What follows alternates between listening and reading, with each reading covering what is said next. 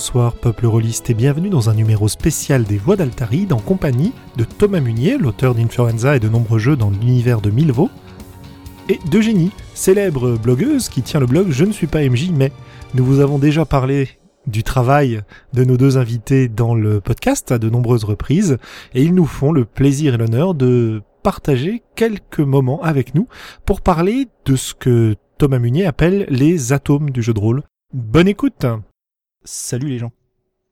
Bonjour à tous. Eugénie, on t'a pas entendu? J'ai dit hello. Parfait. Alors aujourd'hui, euh, Thomas, tu viens nous parler du jeu esthétique qui fait partie des quatre atomes de jeu que tu as euh, utilisé quand on a parlé d'immersion ensemble et que tu as utilisé sur le podcast Ludologie aussi. Oui, tout à fait, ouais. Est-ce que je te, te resitue un peu le contexte? Bah ouais, un petit peu, brièvement. Bon, les quatre atomes de jeu, c'est pas une idée qui est de moi en fait, hein, ça vient de Nicole Lazzaro, hein, euh, qui, qui estimait qu'il y avait quatre euh, plaisirs de jeu. Donc euh, le premier c'était le, le hard fun, euh, donc on va dire ce que j'appelle le jeu tactique. Hein. Il y avait le serious fun que j'appelle le, le jeu moral. Il y avait le people fun que j'appelle le jeu social. Et enfin, il y avait le easy fun, qui était, on va dire, joué pour le plaisir de jouer ou pour la beauté du geste. Donc euh, j'avais euh, j'avais un peu développé ces euh, comment euh, comment je, je, voyais ces quatre formes de, de, plaisir de jeu parce que du coup j'en avais quand même une vision personnelle euh, dans le podcast sur, sur les quatre formes de jeu. on mettra le lien J'aime bien qu'il y ait des liens, donc on mettra le lien euh, à la fin du podcast. Et puis, euh, j'avais euh, à nouveau réabordé ces quatre formes de jeu, euh, vu sous l'angle de l'immersion. Donc effectivement, le, podcast que tu m'as accordé là sur euh, sur l'immersion pour les voix d'Altaride. L'idée, c'était là de creuser davantage le sujet des quatre formes de jeu, de le centrer sur le jeu de rôle, parce que le podcast Udologie, c'était toutes les formes de jeu. Donc là, on va on va être focus sur le jeu de rôle et euh, de se donner un peu plus de temps pour développer, c'est-à-dire en consacrant, on va essayer de consacrer un podcast pour, pour chaque forme de jeu. Avec du coup aussi des invités pour qu'on se, on voit un petit peu la balle, que je sois, euh, du coup, euh, bah du coup, j'ai quoi Génie, si t'as envie de nous dire, par exemple, euh, qu'est-ce qui t'intéresse dans le sujet ou pourquoi t'as accepté de, de venir dans nos micros? Euh, ben, moi en fait, enfin, je pense que sur le jeu esthétique, je suis peut-être une joueuse témoin parce que je pense que je joue pas mal comme ça. Après, je sais pas qu'est-ce qui est propre à ma pratique et qu'est-ce qui est propre au, jeu esthétique, mais ça permet de de voir un peu du point de vue, un point de vue peut-être moins théorique et plus, plus pratique, euh, ce que ça peut donner en jeu euh, de, l'intérieur. Ouais, et puis point de vue de la joueuse, parce que c'est vrai que moi j'ai tendance souvent à parler euh, à hauteur de, de MJ ou de ou d'auteur de jeu. Oui, tout à fait. C'est, on a tendance à faire exactement la même chose, et euh, c'est pour ça que ça me paraissait très très intéressant euh, de, de, faire venir quelqu'un qui euh, choisit délibérément de ne pas prendre ces postures-là. En fait. Voilà. À propos de du jeu esthétique, je crois que tu voulais commencer en faisant une petite précision, c'est-à-dire en nous disant que ce que c'était qu'un atome, ouais. Hum, hum, hum. etc. Tout à fait. Euh, il faut voir un jeu de rôle un petit peu comme une euh, comme une molécule qui est composée de plusieurs atomes, quoi.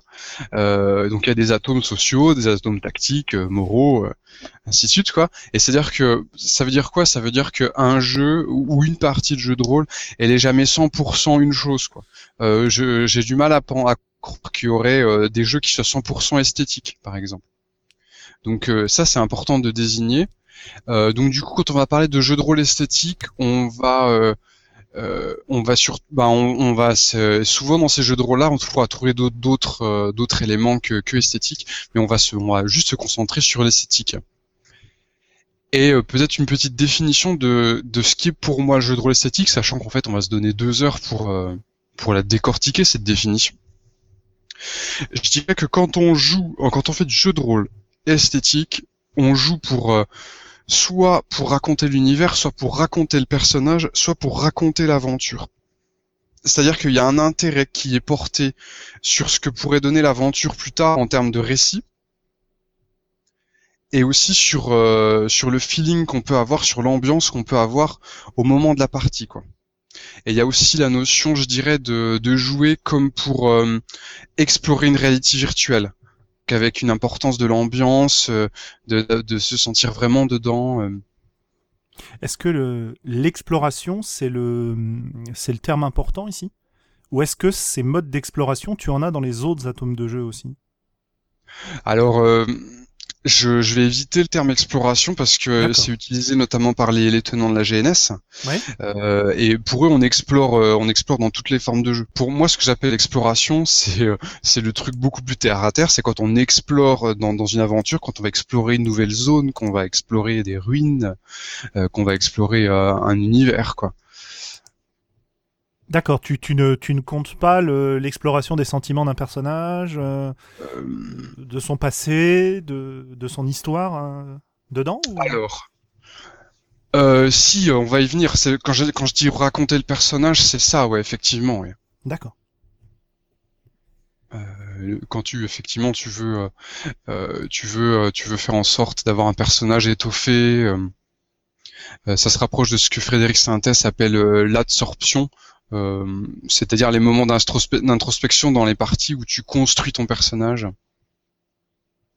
Parce que si tu veux, mes questions, elles sont sur le fait de savoir si ton, ce que tu appelles le jeu esthétique va concerner ce que tu vas produire pendant la partie, c'est-à-dire quand tu dis euh, raconter l'univers, raconter le personnage, raconter l'aventure, ou si ça s'intéresse aussi euh, bah, du point de vue intérieur justement des explorations personnelles que tu mènes vis-à-vis de l'univers, vis-à-vis du personnage et de l'aventure. Alors, je vais reprendre à nouveau ma définition, c'est raconter l'univers, raconter le personnage ou raconter l'aventure. Donc du coup, euh, ce, que tu énonces, ça en fait partie, quoi. D'accord. Bah écoute, parfait. Passons à la suite. Super. Sauf si Eugénie a une intervention euh, sur le sujet. peut-être. Ouais, ouais, ouais. Euh, pour l'instant, on est encore à un niveau un peu, un peu vague pour que, pour que, pour que j'intervienne, mais pour l'instant, je suis d'accord. Ok. Donc je vais euh, commencer par euh, lister quelques, euh, on va dire quelques quelques points communs de toutes les formes de jeux de rôle esthétique. la première, c'est ce que j'appelle le jeu en performance. c'est-à-dire que tu joues, par exemple, pour avoir un bon roleplay.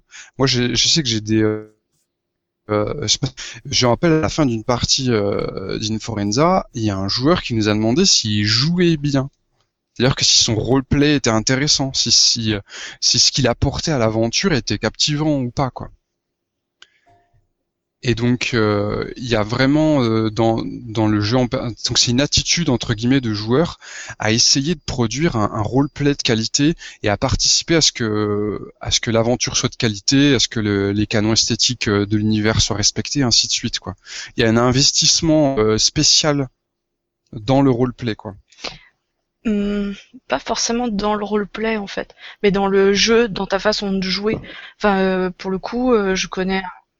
Ouais, aussi dans le méta, tu veux dire quoi Dans comment on s'organise euh, entre joueurs. Dans dans ta façon de jouer. Enfin, dans ce que Julien a sorti un article qui s'appelle le geste rôliste. Mm. Et justement, dans les gestes que tu fais, ça va être dans la façon dont tu présentes ton personnage, dans la façon dont tu choisis des fois d'utiliser le système et des fois de pas l'utiliser. Dans tout, tout ça, c'est une façon de jouer en fait, et, et ça, c'est ton jeu. Et savoir si ton jeu il était bon, si les autres l'ont apprécié, s'il est améliorable.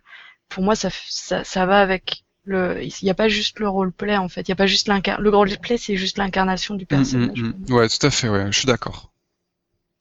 Ça me va aussi et à la fois du côté euh, des joueuses et, euh, de la MJ, euh, il y a euh, la volonté de, de, mettre en scène. C'est-à-dire, donc là, on va retrouver notamment des, des références aux techniques de mise en scène de, de théâtre, de cinéma, mais aussi de, de, de littérature. donc, il y a vraiment une l'idée qu'on va scénographier l'aventure, quoi. Est-ce que ces techniques de mise en scène, elles vont, dans ce cas-là, euh, si on considère uniquement le jeu esthétique, prendre un peu le pas sur, je sais pas moi, par exemple, l'efficacité d'une euh, narration? Est-ce que ça devient plus important d'utiliser des techniques qui sont sympas et qui montrent quelque chose d'intéressant aux autres joueurs, plutôt que d'aller à l'essentiel et de et de, de gérer quelque chose avec efficacité. Bah, si tu parles d'efficacité, quelque part dans le jeu esthétique, euh, la narration elle est efficace si euh, euh, si si elle t'amène dans l'ambiance, si si justement elle a un rôle esthétique quoi. Donc effectivement, si par exemple pour une description, si on comment si je rentre dans des ruines et que je suis dans un dans un mode tactique, euh, ce que l'MJ va décrire euh, des ruines, c'est c'est juste des éléments tactiques qui vont permettre aux joueurs de deviner qu'il y a peut-être un piège de caché, euh, qu'il y a peut-être des passages secrets, ainsi de suite. Si je joue en mode esthétique, je vais décrire l'ambiance des ruines. Je vais insister sur l'étoile d'araignée, sur les fresques, euh, sur euh, l'odeur de l'air, euh, ainsi de suite. Quoi. Et il n'y aura pas forcément d'informations tactiques dans ce que je vais donner. Ça va être de l'ambiance. Et effectivement, entre guillemets, c'est, on va dire que c'est une narration qui, qui est généreuse, quoi, souvent avec des descriptions qui peuvent être des fois euh, assez amples, ou alors au contraire très ramassées si on préfère avoir une esthétique un peu minimaliste. Euh, mais là, on parle de style, quoi. Et justement, j'en viens à une autre définition de jeu esthétique, c'est jouer pour le style. Qu'est-ce que tu appelles jouer pour le style? J'ai du mal à, saisir ce que tu entends par style ici, en fait. Euh... En fait, euh, dans une narration, si on veut, il y a euh, l'histoire, les faits, et il y a le style. C'est-à-dire que une chose, tu peux la raconter de bien des façons, et le style, en fait, c'est une façon artistique de raconter la chose. Donc, du coup, en guillemets, il y a une forme de, volonté artistique dans le, dans le jeu esthétique, quoi. Donc si je décris des ruines, par exemple, euh, je vais avoir euh, euh, comment si je décris des ruines dans l'esprit d'Indiana Jones, je vais essayer de, m'inspirer de, de l'œuvre cinématographique pour la façon dont je décris les ruines. Si je joue à Sphinx, où on est plutôt les inspirations, c'est plutôt des choses comme Lovecraft, Prometheus et tout, c'est pareil, je vais changer mon style de description pour qu'on restitue cette ambiance là. Ah oui, d'accord. Donc tu veux te, te, te conformer tu vas choisir un style pour te conformer à un type de de canon esthétique, ou alors tu vas, tu vas créer ton propre style. C'est vrai que là, pour le coup, style et canon esthétique, ça peut être assez proche, quoi. En fait, tu, tu mets ta narration au service d'un effet, quoi. Ouais. Ah, tout à fait. Mais alors, euh, un, bah, vas-y. Ouais, ouais. J'ai, euh, en, prenant la définition telle que Jenny vient de la donner, j'ai l'impression que ça s'applique à tous les types de jeux en fait, à tous les atomes de jeu. Mais euh, on va, on va, on va continuer puis on va voir euh, où ça nous mène. Mais en fait, c'est une notion de comment dans ta narration, tu vas toujours amener des informations dans tous les types de jeux de rôle. On est d'accord. mais tu vas pas amener comment quand tu veux amener une information qui est tactique, t'as aucun en fait dans le style, je dirais qu'il y a une notion de il y a vraiment une ambition artistique qui va être absente entre guillemets euh, de euh, si je fais une description de d'une urine juste pour que les joueurs euh, essayent de deviner s'il y a des pièges, des passages secrets, des zones intéressantes à, à, explorer, je, je cherche pas du tout à être artistique dans ma description quoi. Oui, si tu te si on si on est dans le, le postulat qu'on a donné, c'est-à-dire de se concentrer sur un atome, je suis parfaitement d'accord. Ouais. Voilà. pour moi, c'est l'évocation pour le plaisir de l'évocation, en fait. Oui, voilà, c'est ça. Tout à fait. Mais ça peut être efficace au sens où euh, Stephen King a un style efficace, par exemple. on n'est pas obligé de, de faire des, des, très grandes phrases, des très grandes descriptions, euh, des trucs où on passe des plombes sur euh, sur juste un aspect du décor, quoi. Ça peut être très efficace, mais c'est au service d'un effet euh, de ouais d'évocation. Ouais, tout à fait. Bah, il y avait par exemple euh, euh, Sébastien Delfino. Il me semble que ses descriptions, il essaye d'avoir trois, euh, comment, trois aspects. Donc, c'est un peu minimaliste parce qu'il s'imite à trois, mais en même temps, c'est efficace parce que les trois aspects les plus intéressants du personnage ou du lieu qu'il va décrire, quoi. Parce qu'il s'intéresse à la, à la réception de la part des gens vers qui il décrit et pas tellement au plaisir que lui va prendre à décrire, en fait, je pense. Oui. Euh, alors, euh, on pourrait en débattre. est-ce que, quand tu as une ambition artistique, tu prends toi-même du plaisir quand tu produis, ou est-ce que tu cherches juste le plaisir de ton auditoire? Bon, ça c'est c'est sujet à débat.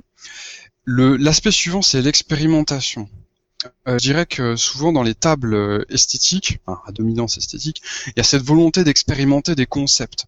Euh, bah, par exemple, quand on joue en vertige logique, c'est-à-dire avec des réalités qui se qui se croisent, des mondes parallèles, des voyages dans le temps, souvent il y a une, on le fait parce qu'on a une ambition esthétique. Euh, je, prends la, dernière partie que d'Inforenza qu'on a fait avec Eugénie. Euh, on s'est dit, euh, on va jouer euh, en partant d'une scène en impasse mexicaine qu'on va décrire en temps, en, comment, en, temps figé. Ensuite, on va toutes les autres scènes, ça va être, elles vont se passer dans le passé. en plus, on joue dans une uchronie napoléonienne, forestière, tout ça. Tu vois, on s'amusait à empiler des concepts et ça, ça procède d'une démarche esthétique. Euh, voilà. Vous m'arrêtez hein, si vous avez des commentaires, bien sûr. Non, non, pour l'instant, euh, je n'hésite pas, t'inquiète. alors j'avais noté le craft. Euh, alors ça c'est pas dans tous les jeux esthétiques, mais c'est la l'ambition en fait de hum, comment de, de construire des de, de, construire des choses. C'est-à-dire que il y a des, des points de l'univers et des personnages qu'on va amener d'un bloc pour le personnage, ça va être le background, l'univers, c'est le fluff, ce qu'il y a déjà dans le livre de base. Et le craft, en fait, c'est ce qu'on va fabriquer en cours de partie. quoi.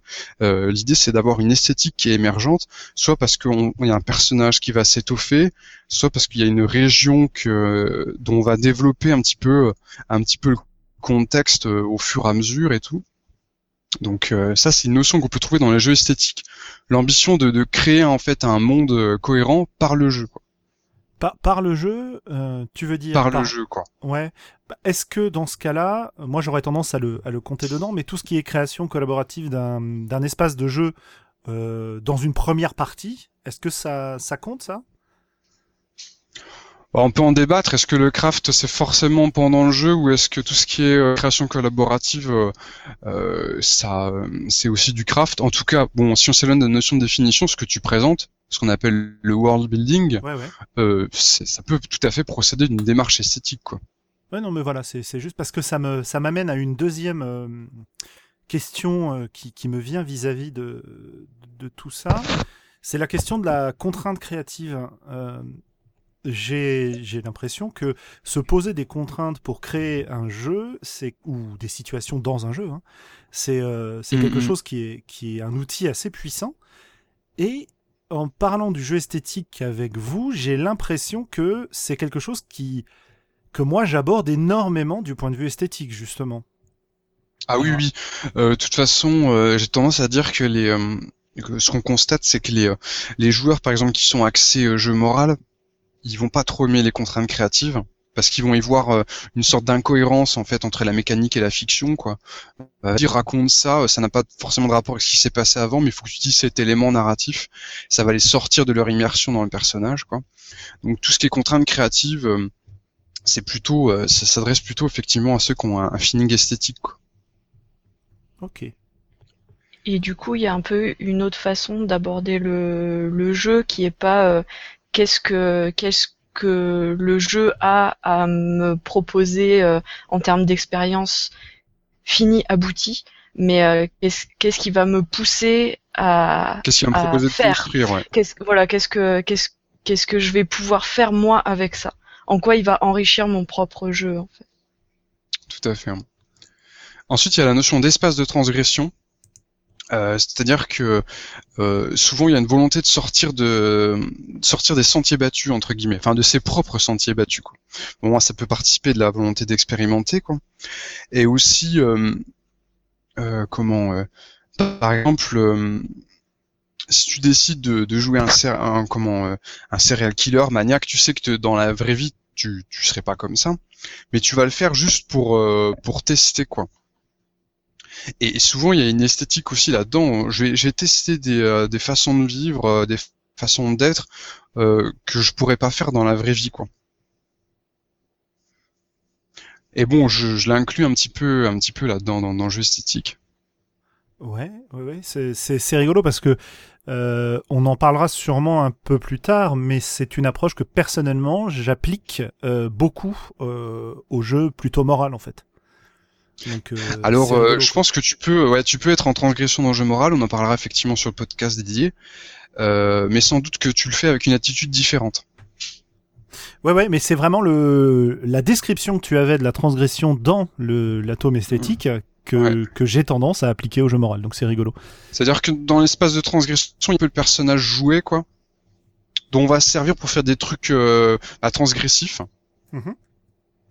Euh, voilà, qu'est-ce qui se passe si je découpe tous les PNG au scalpel euh, euh, Voilà, par exemple, c'est du pur transgressif. Ou qu'est-ce qui se passe si mon personnage dit plein de gros mots Ou qu'est-ce qui se passe si mon personnage est transsexuel alors que moi dans la vie je, je suis pas du tout ça Ainsi de suite, quoi.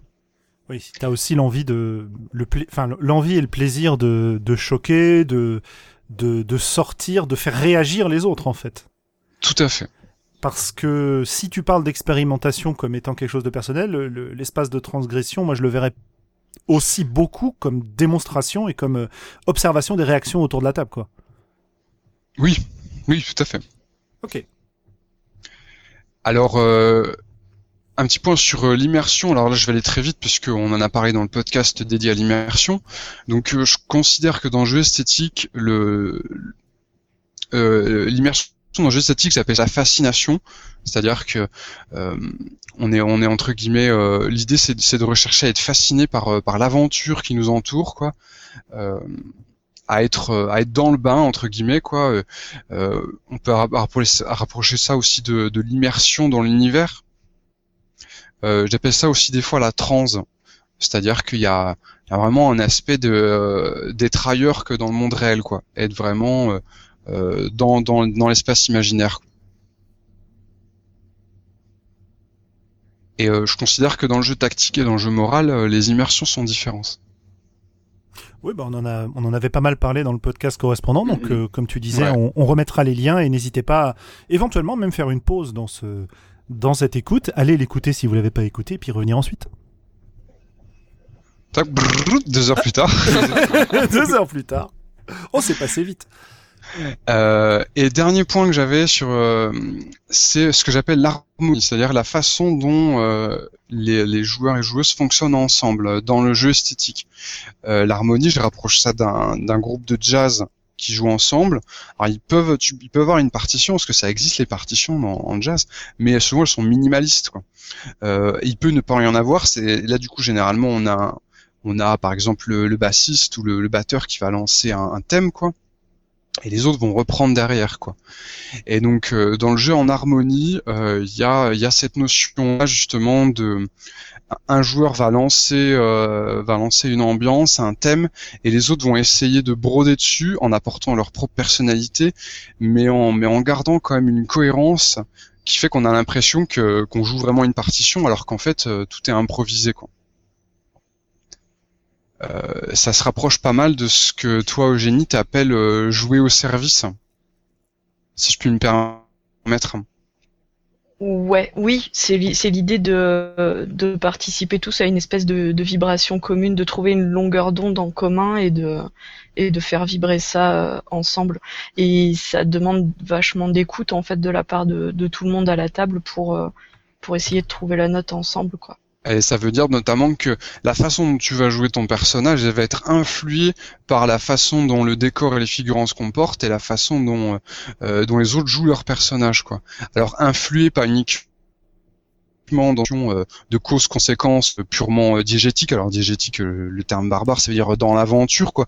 Mais aussi par un côté, euh, on, entre guillemets, on se place en mode auteur et on se dit, ok, le joueur là, il a produit telle chose qu'est-ce que moi je peux produire qui mette en valeur ce qu'il a fait et qui, qui, qui rebondisse, qui réponde quoi. Euh, je vais reprendre euh, parce que c'est l'exemple que j'ai le plus euh, plus en tête là. Euh, puis comme Eugénie a participé à la partie, on peut se répondre là-dessus. C'est la, la, partie justement une Florenza duel. Je, je mettrai un lien parce que on peut l'écouter en fait. Ça marche. Il y a un moment en fait on fait on fait on fait de la baston. Et en fait, à Forenza, on, on jette pas souvent les dés quoi. Donc euh, les grandes parties de la baston étaient jouées sans les dés. Et c'est-à-dire qu'il y a un moment, euh, il y en a un qui décrit, qui, qui, donne tel coup à un autre personnage, et le, joueur, euh, le joueur en face raconte comment son personnage reçoit le coup, c'est-à-dire ah oui, bah effectivement là je pisse le sang, je, je recrache une dent. Enfin, j'avoue, je sais plus exactement ce qu'on avait raconté dans l'histoire, mais et ensuite il enchaîne en donnant un nouveau coup il y a, il y a cette notion-là vraiment de, de jeu qui se répondent de, l'un à l'autre, quoi. Je sais pas si tu veux développer sur euh, jouer au service. Euh, bah là, on peut y passer 4 heures. Hein. Le, il y a, y a... Je...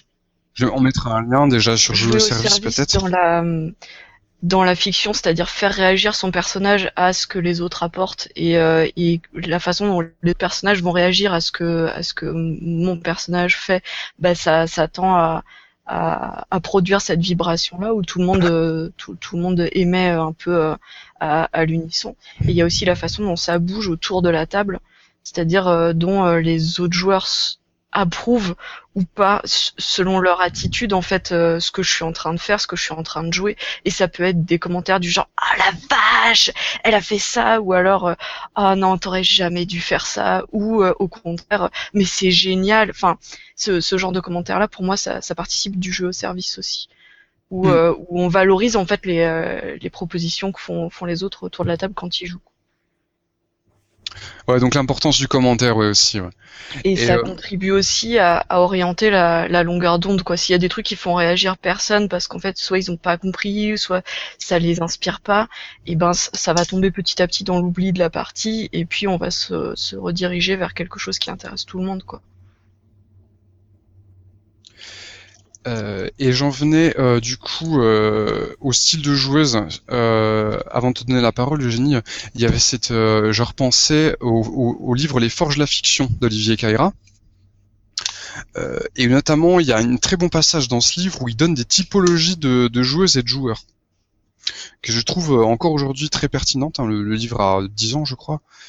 Euh, et il me semble que dans les typologies, notamment, il y avait, le joueur interprète. Et ça, ça se rapproche pas mal de, euh, entre d'une démarche esthétique. Cette notion de, voilà, je suis interprète de mon personnage. Interprète, mais, euh, est-ce que, alors je ne connais pas la, la typologie des joueurs de d'Olivier Caïra. Est-ce que tu peux nous en résumer deux trois euh, de ce qu'il utilise euh, Ouais, alors je vais, je vais, je vais malheureusement citer de mémoire parce que j'ai, j'ai perdu le bouquin et euh, j'ai pas retrouvé euh, sur le net de, de résumé. Mais il y a l'interprète qui est là pour, qui est là entre guillemets pour pour vraiment décrire, jouer un personnage qui soit classe et, cohérent avec l'univers, le décrire. il me semble qu'il y a l'optimisateur, c'est un peu le profil si tu veux joueur tactique. Hein, alors, euh, il y, a, toujours l'équivalent en termes de MJ. Hein.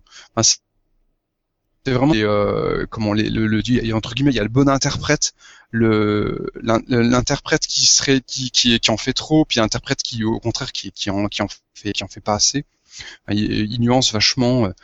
Euh, il me semble qu'il y a, euh, il y a entre guillemets, euh, il y a, une typologie qui se rapproche pas mal du joueur expert, qui est là, qui est là pour vérifier la véracité, comment la, la, la, plausibilité de tout ce qui se passe dans l'aventure et ainsi de suite. Ok, c'était surtout pour donner une perspective hein, par rapport à cette à cet interprète que si on n'est pas familier du du concept et de ce qu'a développé Olivier Caïra, on puisse. Tu pourrais l'appeler le role player aussi, quoi. Ouais, ouais, ouais, non, mais il y a pas de souci. Euh, je me posais la question par rapport au côté auteur, en fait. Et au côté metteur en scène de son personnage. Est-ce que ça fait bah, partie du joueur euh, Ça se rapproche beaucoup de effectivement ce qu'on appelle le mode auteur, quoi. C'est-à-dire c'est une posture de joueur qui est principalement auteur de son personnage, quoi. C'est-à-dire qu'il n'est pas forcément, il n'est pas en train de, vivre, euh, de, se mettre complètement dans la tête de son personnage. Il est souvent en surplomb, quoi. Donc il va prendre des décisions, euh, des fois pour le style, quoi. Et notamment euh, l'exemple, un exemple assez frappant du mode auteur, c'est par exemple, on joue à Cthulhu. On sait très bien que dans la cave, ça va être dangereux. Mais je vais descendre tout seul dans la cave parce que c'est c'est pour le style quoi. Dans dans dans entre guillemets dans les nouvelles de Lovecraft il y aurait un type qui se dévouerait pour des ou dans les films d'horreur il y aurait un type qui se dévouerait pour descendre tout seul dans la cave. On sait que c'est suboptimal. Si t'étais vraiment immergé dans le personnage tu le ferais pas non plus parce que euh, généralement euh, je prends euh, comme, comme le scénario de la maison Corbett de la de Cthulhu le monstre final est dans la cave. Mais il y a déjà tellement de trucs chelous dans dans l'intérieur de la maison que t'es pas du tout invité à être dans la cave parce que tout ce que t'as invité c'est à, prendre tes clics et tes claques et arrêter d'explorer la maison. Et en fait quand tu décides de descendre dans la cave, c'est ouais mais si tu descends pas dans la cave il a pas de jeu. Ou alors c'est parce que toi tu le fais en mode auteur, c'est-à-dire euh, pour je le fais pour le style parce que effectivement on joue pour faire un pour euh, pour avoir une ambiance d'horreur et dans dans, dans, dans les trucs d'horreur ben c'est ce qui se passe quoi il y a, y a toujours un crétin qui se dévoue pour descendre tout seul dans la cave et donc Alors, quand on ouais. euh, Junie Ce qui me gêne avec le mode auteur et la notion de surplomb, c'est euh, justement cette espèce de de d'implicite comme quoi on serait toujours en contrôle en fait de ce qu'on est en train de faire quand on joue esthétique. Or, c'est je pense que tu vas y venir c'est pour ça que je parle de trans aussi. Notamment il y a des moments le, ton personnage enfin les choses t'échappent aussi quoi. Tu, tu vas à l'instinct des fois. Ouais et et tu joues pas pour être en contrôle. Euh, comment dire? C'est euh, c'est ce que alors j'ai une nouvelle euh, métaphore mais qui date d'il y a une heure donc euh, je sais pas exactement ce qu'elle vaut. Mais quand mettons que j'envisage ma partie comme un tableau ce serait du Picasso en fait. C'est-à-dire le mec il met à la fois il met plein de dimensions différentes sur le même plan et il y a à la fois euh, tu vois tout en même temps. Tu vois le, le dos la face le profil dans ses portraits par exemple. Et, euh, et c'est un peu la, la même chose dans une dans une partie pour moi. C'est-à-dire que je vois les réactions des autres à la table. Je sais que je suis en train de de jouer un tel style esthétique de, de jeu ou de, de de choses. Et en même temps je suis en train de porter la voix que je veux la plus juste et la plus sincère de mon personnage. Et tout ça c'est c'est compacté en même temps en fait. Oui, parce que euh, comme bah, c'est euh, c'est Steve J euh, qui, qui en parlait dans des discussions annexes, qui disait que dans la vie, on prend souvent des décisions qui ne sont pas optimales justement, et il y a en jeu de rôle, on est rarement poussé à faire la même chose. Euh, quand on joue un personnage, comme tu disais Thomas, c'est-à-dire qu'on va on va avoir tendance à faire des choix qui nous semblent bons pour lui le plus souvent. Or, quand on parle de ce, de ce jeu en, en posture d'auteur, on a effectivement la possibilité de sortir du personnage et de se demander, oui, bon d'accord, ok, c'est bon pour le perso, mais qu'est-ce qui est bon pour l'histoire Est-ce que je raconte? Et Ouais. ce, que, ce que nous dit euh, Eugénie ici, c'est, oui, mais de temps en temps, tu contrôles pas parce que t'es tellement dans ton personnage que, bah oui, c'est normal qu'il prenne une mauvaise décision à ce moment-là, quoi. C'est normal qu'il aille dans la cave parce qu'il est tellement curieux. Tu vois? Ouais, ou tout comme ça peut être normal que même en jouant dans une démarche globalement esthétique, à un moment on te dise ah non là mon personnage euh, euh, il va pas dans la cave, il fuit parce qu'il a trop les boules et on va jouer plutôt là-dessus sur le fait que euh, il a abandonné la, la euh, comment il a abandonné l'exploration de la maison hantée, on va jouer sur ses craintes plus tard plutôt que jouer sur le fait qu'il descende dans la cave parce que là à ce moment-là tu tu tu te sens pas que de le faire quoi. Absolument, ouais. Euh, ok. Euh, ce que tu disais, euh, Jenny, dans le plan, c'était euh, comment il y avait un truc que tu mettais, c'était euh, plutôt que se poser la question. euh, Oui, en fait, c'est du coup ça, tout tout ça, ce que ce que t'as décrit sur sur le, le- les les constantes en fait du jeu esthétique, du point de vue du, de la joueuse, ça pourrait revenir à changer à changer les questions en fait, qui seraient pas quand j'aborde un jeu, où est le challenge? Ou quel est le secret, que- comment je vais mener l'enquête, etc. Enfin, si justement, euh, quel est le secret euh, qui que que je dois découvrir, mais qu'est-ce que je joue avec ça? Et, euh, et du coup, en fait, ce qu'on ce qu'on ce qu'on me met sur la table, euh, si euh, l'amorce de scénario, s'il y a un scénario ou les règles, si euh, si le, le scénario est quelque part contenu dans les règles, c'est comment dire C'est pour pour moi c'est du matériel qui va me permettre de jouer quelque chose, mais ça tu n'est donnais un pas- exemple là qui s'appelle Comme des larmes sous la pluie. oui, en fait, euh, c'est le titre du jeu de Vivien Féasson pour le Game Chef. Et euh, alors c'est un jeu à secret, donc c'est pas c'est pas forcément évident d'en parler. En gros, euh, tu tu commences, on te donne une feuille de personnage sur laquelle il y a quelques phrases. Euh, et moi, je me suis rendu compte quand j'ai joué et, et ton personnage se réveille dans une cuve. Et c'est tout ce qu'on peut dire. Et, et bon, forcément, c'est une situation euh, qui qui dégénère très vite. Et euh, le je me suis rendu compte de la différence d'approche avec les deux autres joueurs avec qui j'étais.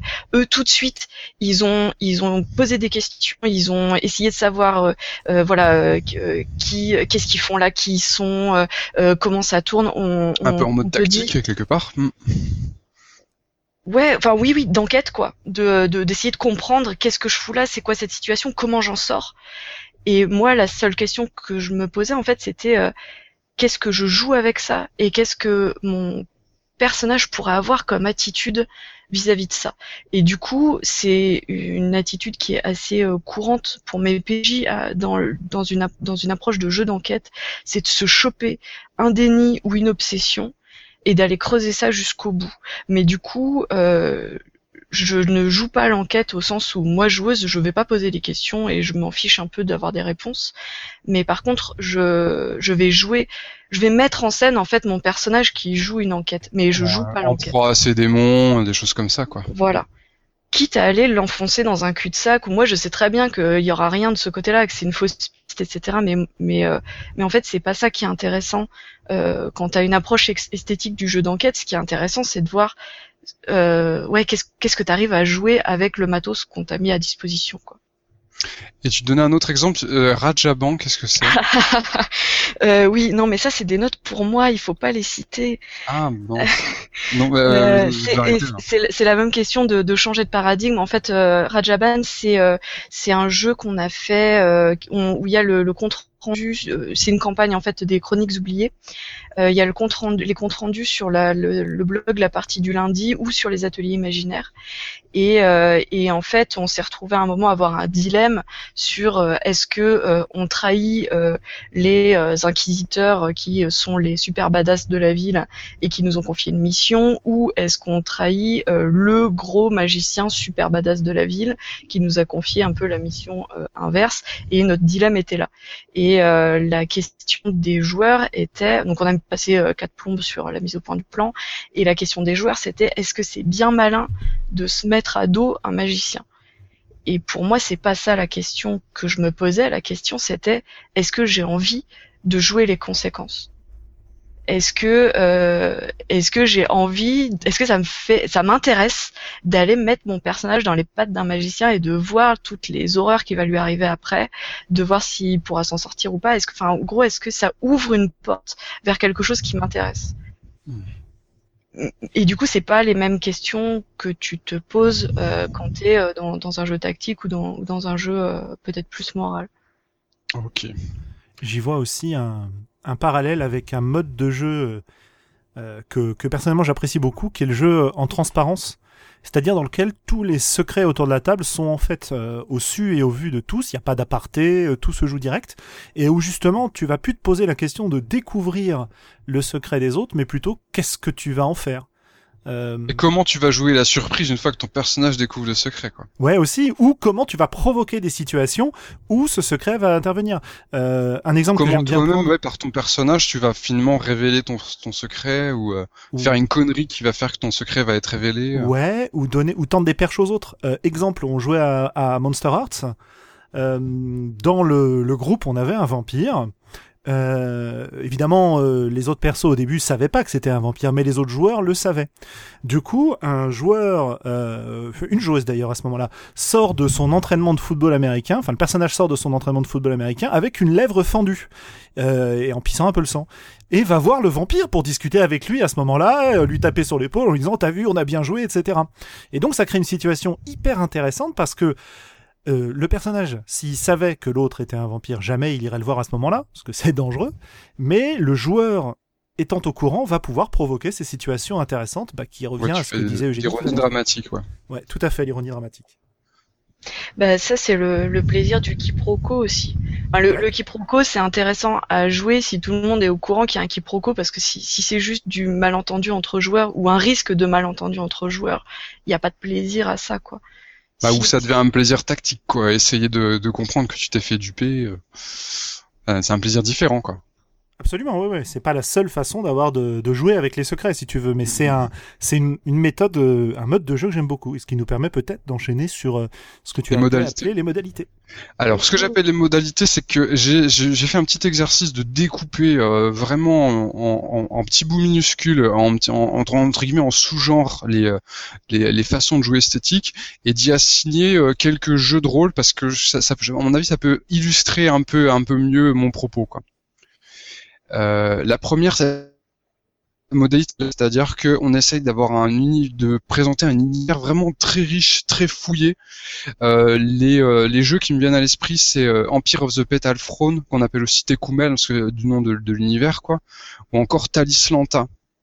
Je crois que entre guillemets la tagline de vente de Talislanta, c'est qu'il y avait 50 races différentes et pas d'elfes. en fait, grosso modo, on mettait en avance une riche, la richesse d'un univers, l'originalité, quoi.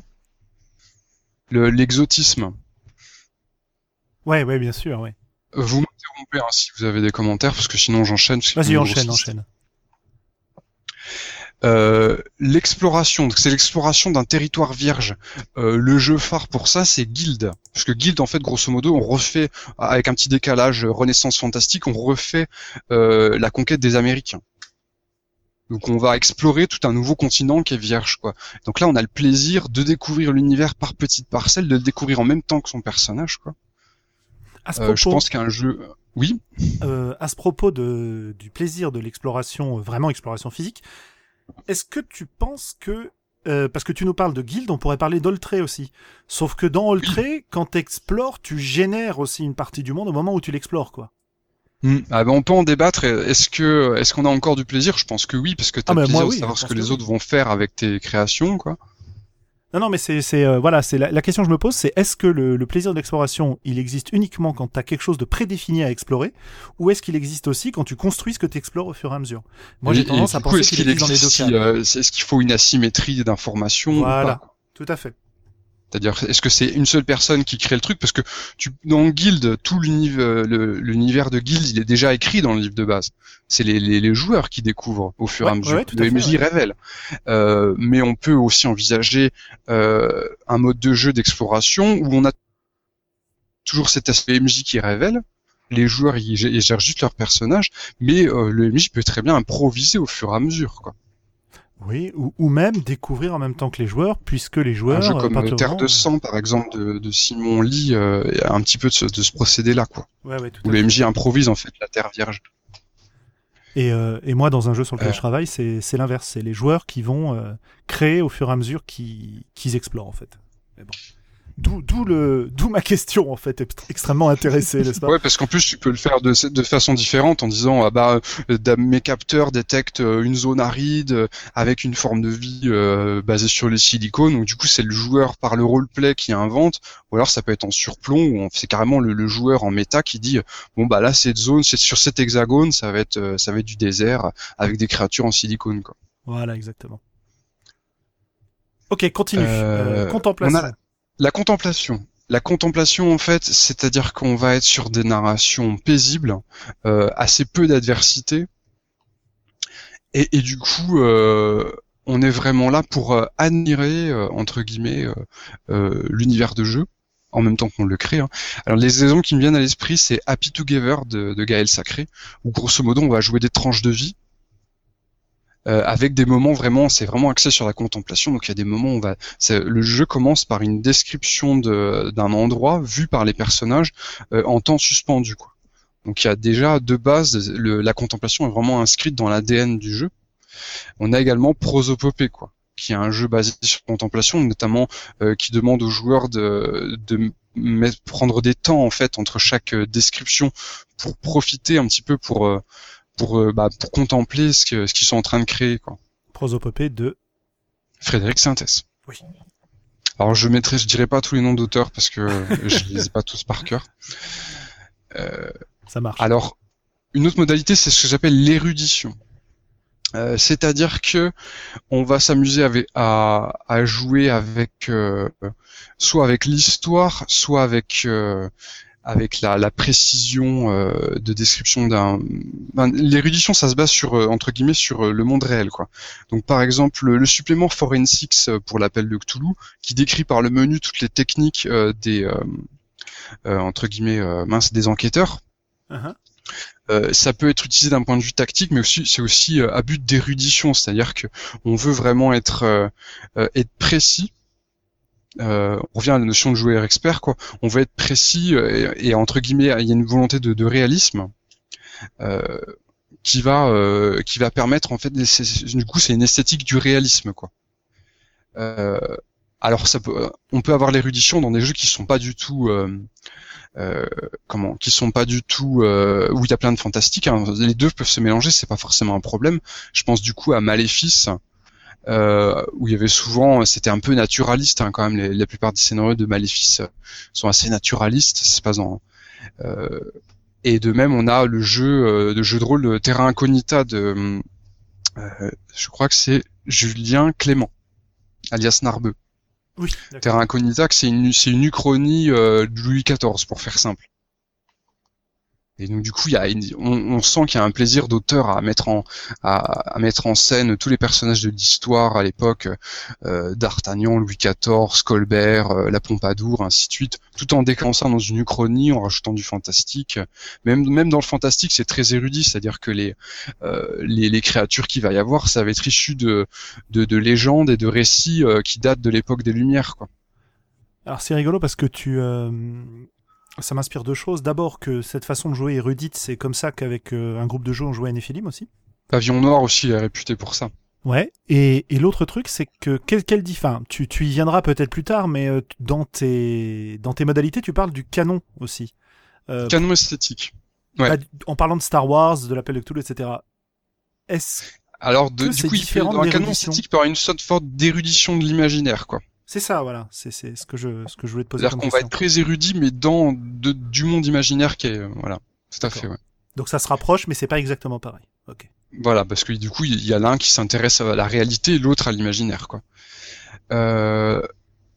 Il y a les jeux à secret. Alors bon, Frédéric Sintès a écrit un article qui s'appelle Le réalisme est une chimère, en disant qu'on peut pas être entièrement réaliste dans un jeu de rôle, mais euh, ça, je, on va, je, je, je mentionne juste l'article sans aller plus loin on peut chercher à l'être, hein, sans l'être vraiment. Hop. Ensuite, il y a les jeux à secret. C'est-à-dire que euh, ce qu'on va découvrir, c'est pas forcément des nouveaux territoires, c'est des secrets, c'est des des pas des euh, comment des, conspirations, des factions, des des euh, des, des connaissances gardées jalousement depuis des gardées secrètes depuis des millénaires, ainsi de suite quoi. bah là, on va citer Sphinx de Fabien Ilvine on explore des ruines et en fait les ruines vont nous révéler au fur et à mesure le secret d'une civilisation disparue. On a Sens de Romaric Briand où là les secrets c'est surtout euh, euh, entre guillemets ce que les euh, gros PNJ d'histoire ont, ont, tramé dans, dans le dos des PJ quoi. C'est plutôt ça les secrets qu'on va révéler. Et puis il y a Nephilim où là il y a tout un tas de factions secrètes, de légendes, ainsi de suite quoi et avec euh, dans les jeux à secret une tension entre euh, est-ce que c'est les joueurs euh, par leurs efforts qui vont révéler les secrets le jeu qui mécaniquement délivre les secrets de façon régulière pour que les, joueurs soient toujours rassasiés de secrets quoi. Mhm. C'est marrant parce que ça moi je l'aurais mis plutôt sur la sur la pente tactique. Bah, je dirais que c'est tactique si vraiment les joueurs doivent fournir un effort important pour, dévoiler les secrets. Un jeu comme, Sphinx, par exemple, la tactique euh, est complètement désamorcée, c'est-à-dire que le MJ débite du secret. Euh, bon, tu, peux, c'est vrai que si tu si as certaines attitudes, tu peux débloquer les secrets plus rapidement, mais de toute façon, le MJ te débloquera les secrets. Parce que tu es là pour kiffer les secrets, en fait pour euh, pour jouer aussi la surprise incroyable en fait cette civilisation maîtriser les voyages dans le temps euh, alors qu'ils sont disparus il y a 10 000 ans. Mais quand c'est qu'ils sont disparus parce qu'ils maîtrisent les voyages dans le temps ainsi de suite tu vois. Ok. Donc là on est on joue euh, l'attitude qu'on va demander aux joueurs c'est une attitude de fascination pour le coup. Oui d'accord. Il y a les jeux d'ambiance où là on va te comment le jeu d'ambiance je dirais que c'est le c'est le jeu le plus englobant c'est-à-dire que quelque part c'est quasiment la la tautologie du jeu esthétique c'est-à-dire qu'on va tout, chaque détail est important l'univers les factions les personnages les descriptions le genre narratif tout est mis au service d'une ambiance euh, le jeu qui me vient à l'esprit, euh, y a Crime. Je pense que Patient 13 aussi est un peu dans, dans cette idée de, de jeu à ambiance. Euh, Vampire, la mascarade aussi. Hein. Une façon de le jouer, effectivement, ça peut être de, jouer, à ambiance, tout comme ça peut être une façon de jouer à l'appel de Cthulhu. Ouais, absolument. Euh, il y a les jeux à background. Alors quand je dis background, c'est le background des personnages. En fait, ce qui est intéressant, c'est que les, personnages, euh, PJ comme PNJ, et des, des historique vachement étoffé. Euh, du coup, je pense à Smallville et aussi à Vampire. Mais on va aussi trouver Ambre. Mhm. euh, et on peut avoir déjà un background avec alors ça- là là je vous cite des, des euh, un peu des euh, comment des jeux où les personnages sont euh, bigger than life euh, je sais que dans, dans le jeu que j'ai écrit s'appelle Arbre, on joue des clochards, mais c'est un jeu à background parce qu'on joue des clochards avec un avec un historique très euh, très étoffé euh, quand même quoi.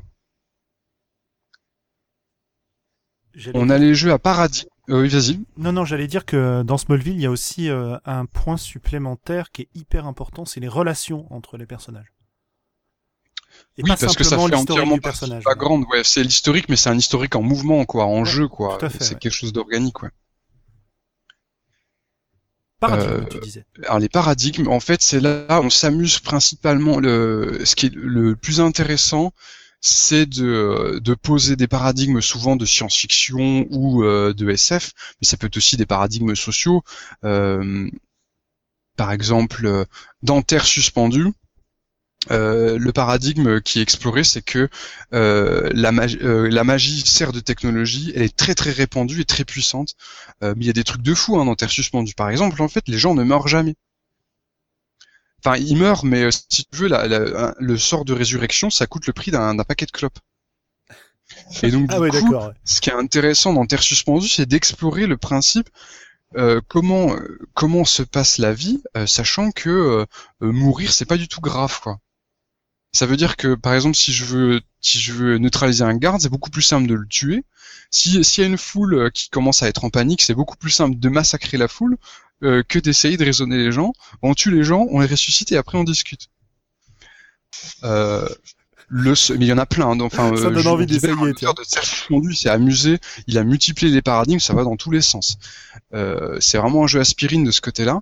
On a aussi Eclipse Files. Euh, bon, je pense que là, c'est c'est le summum hein, du jeu à paradigme. Ouais, ouais, ouais. Qu'est-ce qui se passe Puisque tu peux changer de corps à volonté, euh, tu peux télécharger ta conscience, euh, machin, de suite. Et là, là, on va vraiment explorer ce que ça fait de vivre dans un monde euh, tellement différent. Mais on peut imaginer euh, un jeu, par exemple, qu'est-ce qui se passe si euh, on joue dans, dans le monde, euh, comment, dans notre monde à nous, mais en fait, c'est c'est les femmes qui ont pris le pouvoir.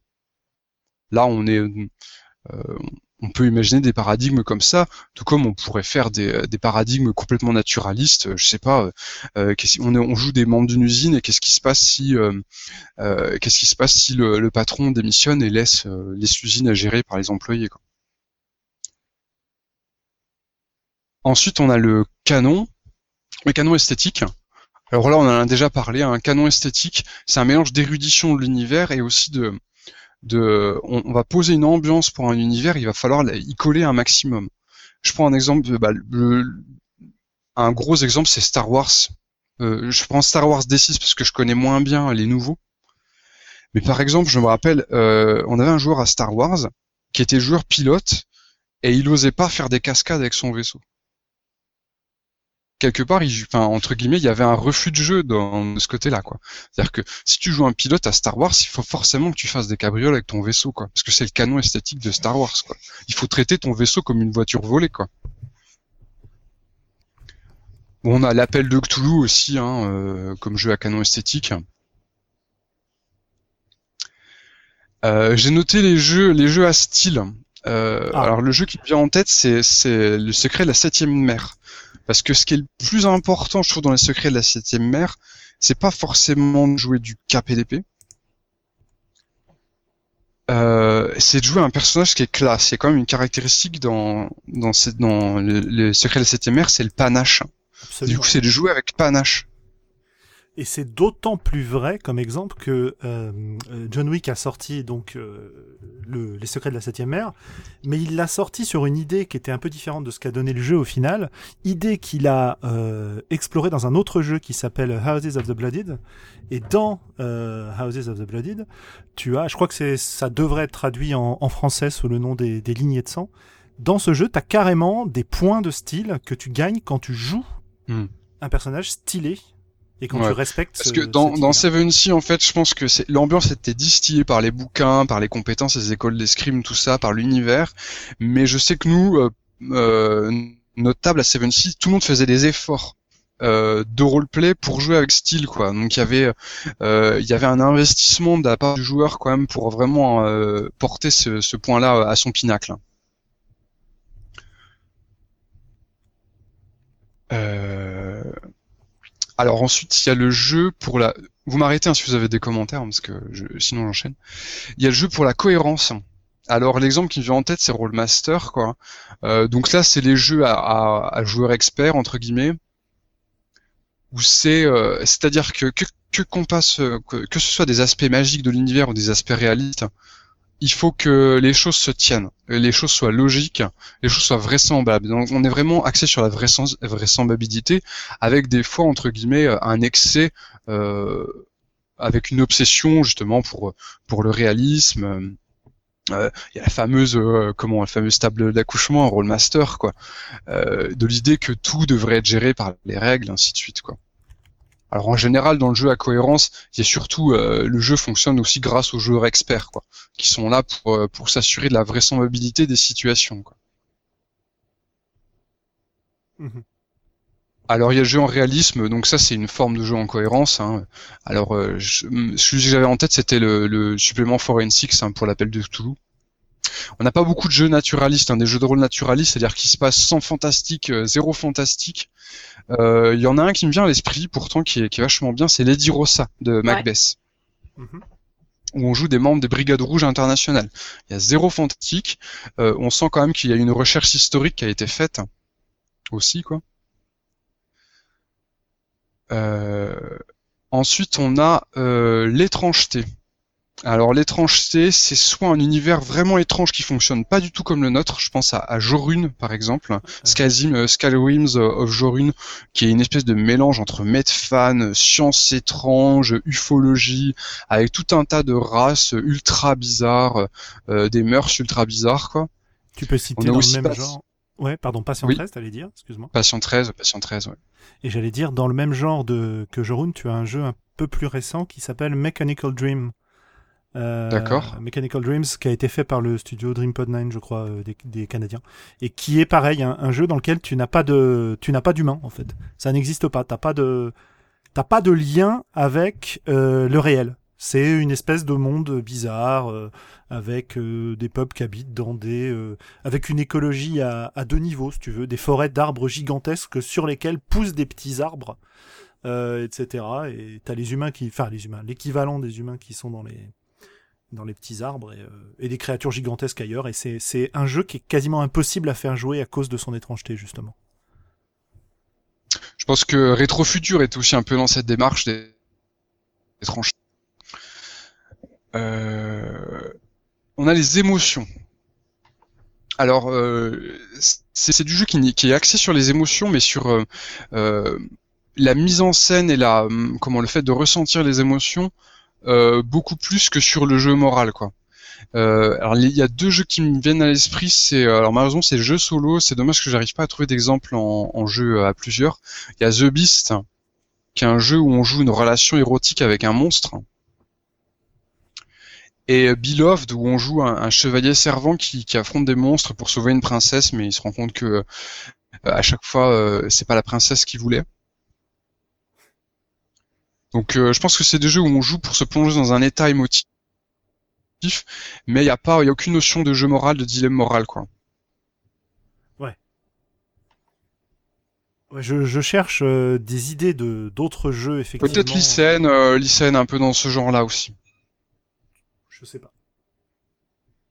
Où on joue, il y a quand même une caractéristique sensibilité dans l'ICN. Et si on y joue de façon sérieuse, on peut pour expérimenter des émotions à, ce niveau-là, quoi. Est-ce qu'il y a une grosse différence entre jouer avec des émotions et jouer pour ressentir des émotions, en fait? Il y a grosse différence, mais il y a aussi une perméabilité, quoi. Je veux dire, si tu joues à euh, comment euh, euh, Witness the Murder of Your Father and Be Ashamed, Young Prince, grosso modo, euh, euh, chacun en joue l'enterrement, euh, l'enterrement de son père et chacun doit de faire une éloge funèbre.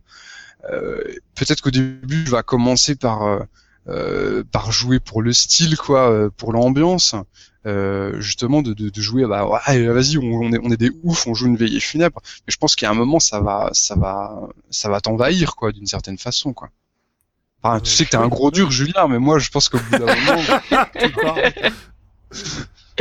mais justement, est-ce que c'est la même émotion dont tu te sers pour jouer que tu utilises comme matériau pour mettre dans le jeu et est-ce que c'est la même chose que tu en Pour moi, c'est deux registres différents. Ça dépend peut-être aussi des sensibilités de, de joueuses quoi hein. c'est comme c'est comme au, cinéma il y a ceux qui sont acteurs studio et euh, qui ressentent vraiment euh, son diapason de leur personnage en termes d'émotion puis il y a ceux qui euh, qui sont beaucoup plus détachés ou entre guillemets il y a deux canaux émotionnels différents quoi. Ouais Ouais, ouais, ouais, ouais. je pense à un jeu qui joue beaucoup avec les émotions, qui s'appelle Headspace, qui est un, jeu cyberpunk où les personnages justement partagent leur, leurs émotions entre eux, mais euh, comment dire? Tu joues les émotions du personnage parce que souvent il se fait euh, envahir par ses émotions qu'il n'arrive plus à gérer et le pire c'est que c'est souvent pas les siennes mais ceux de, ses copains autour de lui. Mais la question que je me pose c'est est-ce que le jeu est fait pour ressentir des émotions ou pour jouer ces émotions? Et c'est là que je, mettais la différence en fait. Voilà. Bah, le débat reste ouvert. Moi je tends à, euh, de façon personnelle je tendance à trouver que de toute façon les, les deux choses s'envahissent. Ouais. Mais euh, débat est ouvert, ouais. Ah bah dans Headspace c'est le cas, euh, notamment à cause d'une mécanique de, de, de, révélation de secrets justement, enfin de regrets pour être précis. Et à chaque fois que j'ai testé le jeu, quand un joueur euh, balance le plus gros regret de son personnage parce qu'il y est invité par la mécanique de jeu, euh, c'est toujours un moment d'intense émotion autour de la table où tout le monde reste un peu, euh, en général, comment dire, ébahi devant ce qu'il est en train de raconter. Surtout que le premier qui raconte son regret, en général, c'est assez, comment dire, assez mesuré et qui a une surenchère euh, au fur et à mesure du jeu, quoi. Voilà. Ensuite, il y a les jeux à arc narratif où euh, c'est un peu comme dans une, série télé, on va on va vraiment s'amuser à à développer l'intrigue des personnages, à les faire évoluer, les faire changer. Euh, le jeu qui me vient à l'esprit, c'est Tenga, puisqu'il y a cette tension entre ce que veut le personnage et ce que veut le donc euh, son, son destin je crois et ce que veut le joueur c'est qui est son karma quoi. Mhm. et du coup cet arc narratif si tu veux il est mis en scène avec notamment l'idée de euh, comment euh, ah bah avant avant que la campagne soit finie moi j'aimerais bien que mon personnage il, il, résolve son intrigue personnelle ainsi de suite. Je veux qu'on mette avec l'idée de, de conclure des, des pans d'histoire de personnages d'en ouvrir de nouveaux oui, ça me fait penser à Sur les frontières aussi. Oui. Oui. Alors, ensuite, on a la notion de genre narratif. Donc là, généralement, on va chercher nos références dans des autres médias. Euh, littérature, cinéma, euh, bande dessinée, et on va on va reproduire un genre narratif euh, bien connu, quoi. Donc euh, l'exemple qui vient en esprit, bah, c'est tous les jeux de rôle de super-héros évidemment, mais on a aussi euh, pour le polar, on a Hollywood. Ouais, du, du noir fantastique euh, avec des, des, démons, des trucs comme ça, ouais. Voilà, ouais. Et donc là, c'est toujours pareil. Moi, je, je, je pense qu'il y a généralement pour que ces jeux fonctionnent bien, il suffit pas que le que le MJ comment déroule déroule les, les, le, scénario ou l'univers tel qu'ils sont décrits. Il faut, pour moi, il y a un effort euh, de la part des joueurs, bon, qui peut être récompensé hein, par divers mécanismes, pour jouer dans le ton, quoi. C'est-à-dire que si tu joues un super héros, euh, enfin, si on fait du, euh, du Four Colors, du, super héros Four Colors, et que tu joues un super héros froussard, ou qui appelle toujours la police pour régler les problèmes, t'es pas du tout dans le ton, quoi. Bien sûr on se rapproche un petit peu aussi de ça dans euh, Seven Sea quand tu joues du KPDP, dans Cthulhu quand tu joues du Pulp, etc., euh, etc. Ouais, tout à fait, ouais. Euh, il y a le jeu historique, donc là, ce qui me vient en, à l'esprit, c'est Tedeum pour un massacre. Donc là, c'est c'est pareil. L'effort, de roleplay que les joueurs peuvent faire, c'est notamment dans Tedeum à l'époque de Tédéum pour un massacre, le, la langue française est quand même un peu différente de ce qu'elle est aujourd'hui. Donc faire l'effort d'employer quelques expressions euh, euh, de l'époque, euh, ou même tout simplement je, de la façon de parler déjà qui est beaucoup plus polie entre guillemets souvent quoi, beaucoup plus littéraire quoi. On, on, peut mettre Pavillon Noir, mais il y a, y a, du fantastique aussi dans Pavillon Noir. Mhm. Et les Rossa, les Rossa c'est complètement un jeu historique aussi. Euh, est-ce que à partir du moment où tu mets de l'Uchronie, ça reste un jeu historique? Bah, le débat reste ouvert, quoi. C'est vrai que est-ce que Chaos euh, 1700, c'était quoi? Chaos euh, 1792, je crois? 95, non? Attends, je vais regarder. 95, ouais. Euh, qui est une uchronie euh, de la Révolution française. Bon, bah, il y a, y a un peu des deux. De toute façon, les, les modalités que je donne, c'est sans doute jamais présent d'une façon pure. C'est toujours mélangé avec d'autres, euh, d'autres modalités, quoi. Ok. C'est 1795, effectivement. Ouais. Il y a les jeux. Oui, vas-y, euh, Ça, ça- ça dépend aussi de ce que te propose de jouer l'Uchronie, mais en général, ça, ça te propose quand même de jouer des tranches euh, historiques euh, avec une ambiance assez typée, quoi.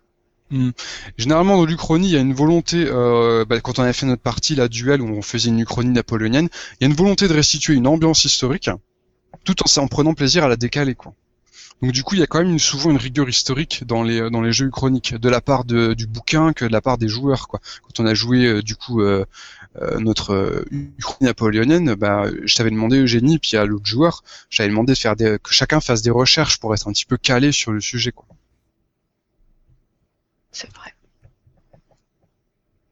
On a les jeux transgressifs. Mhm. Donc là, je pense à culte.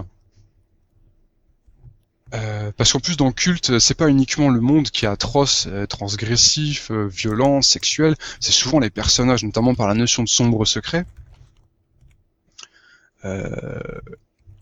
Moi je sais que j'ai écrit un jeu qui s'appelle S'échapper des faubourgs, où on est aussi quand même pas mal dans une notion de transgression, parce qu'on va jouer les noirs cauchemars, des, les hantises des personnages, quoi.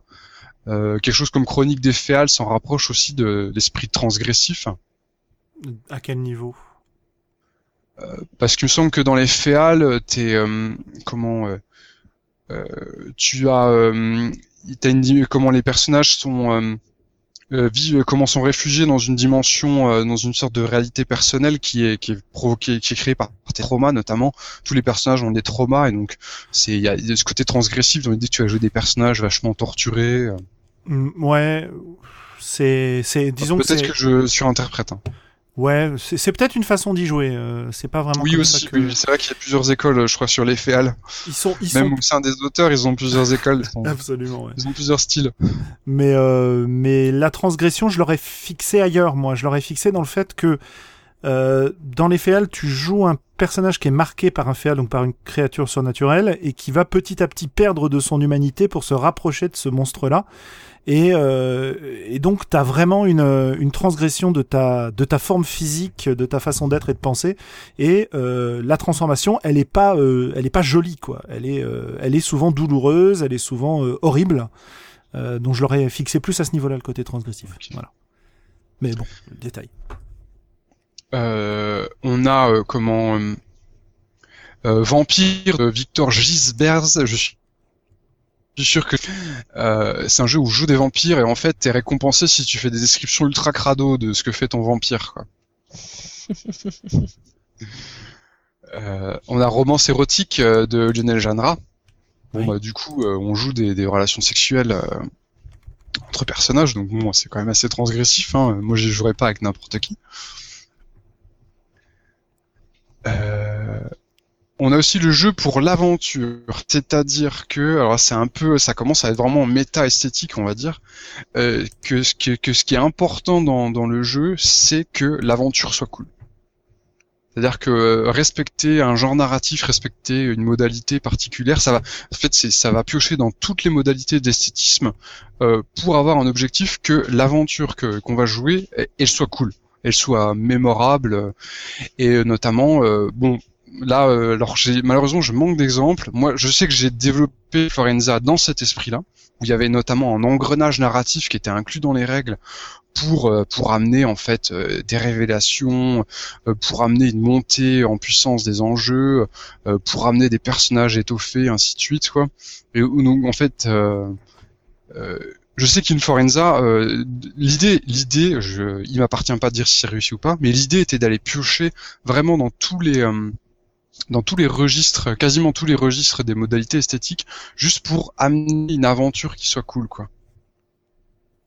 C'est-à-dire qu'on est vraiment du coup euh, axé sur la mise en scène. Uh-huh.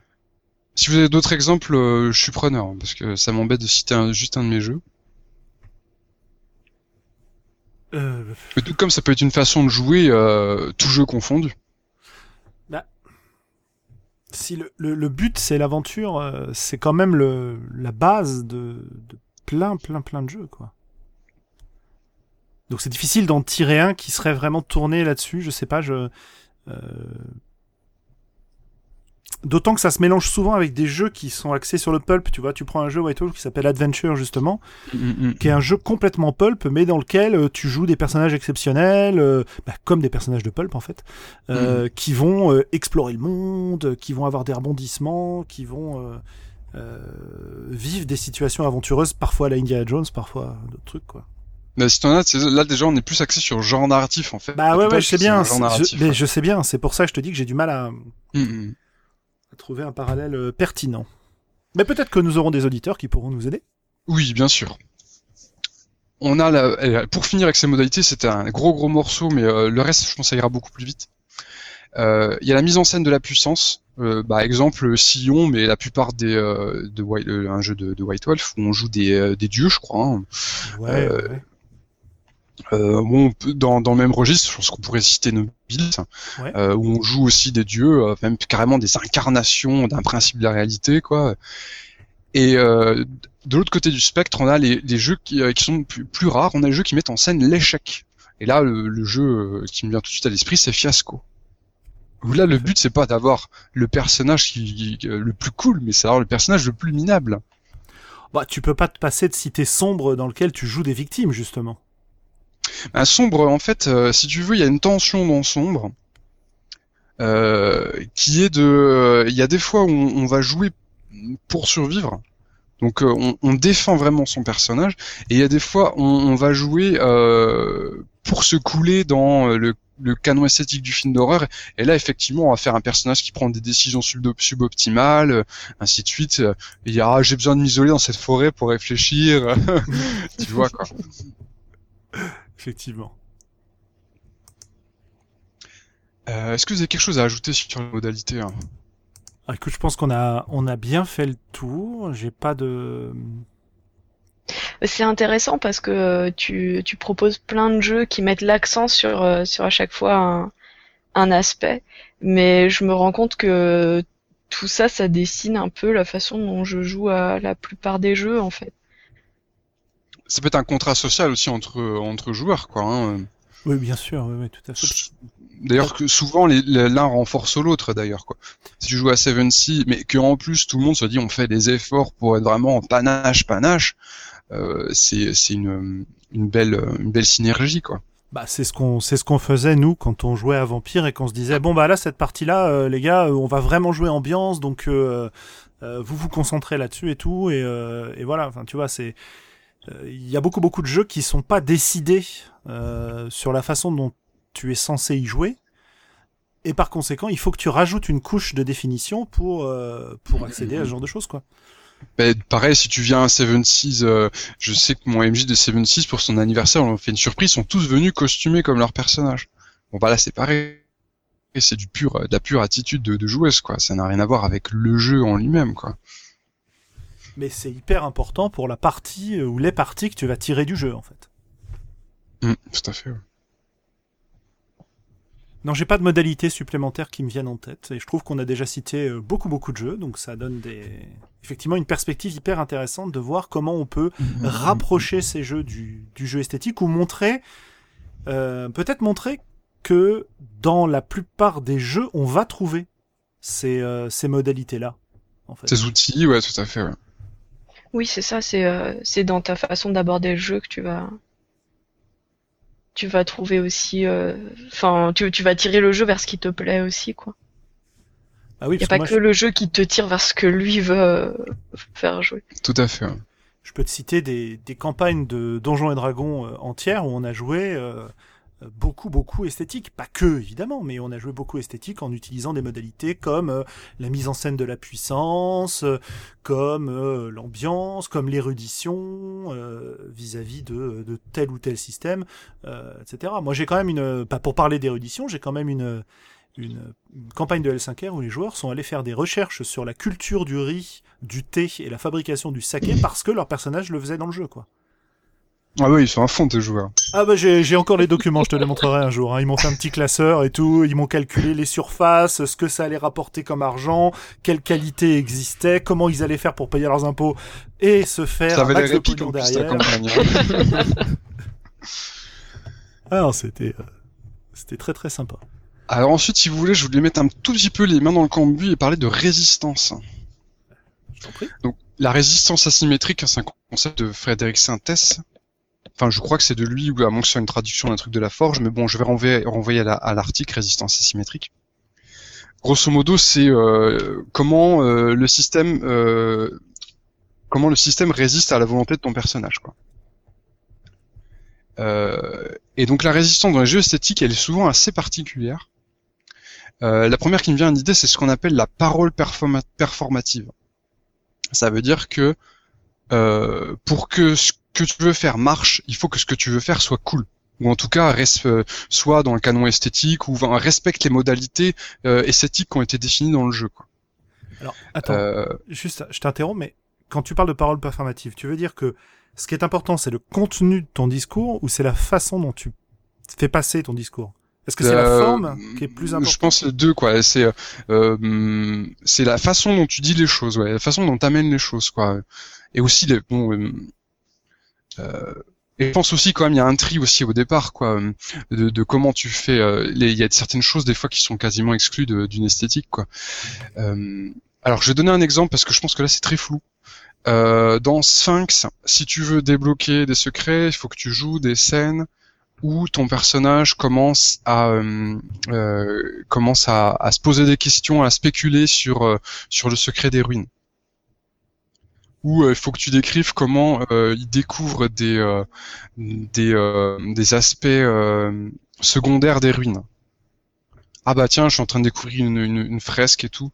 Donc euh, et ça, ça va te donner des, euh, ça, ça va te permettre de, de déblo- débloquer des secrets.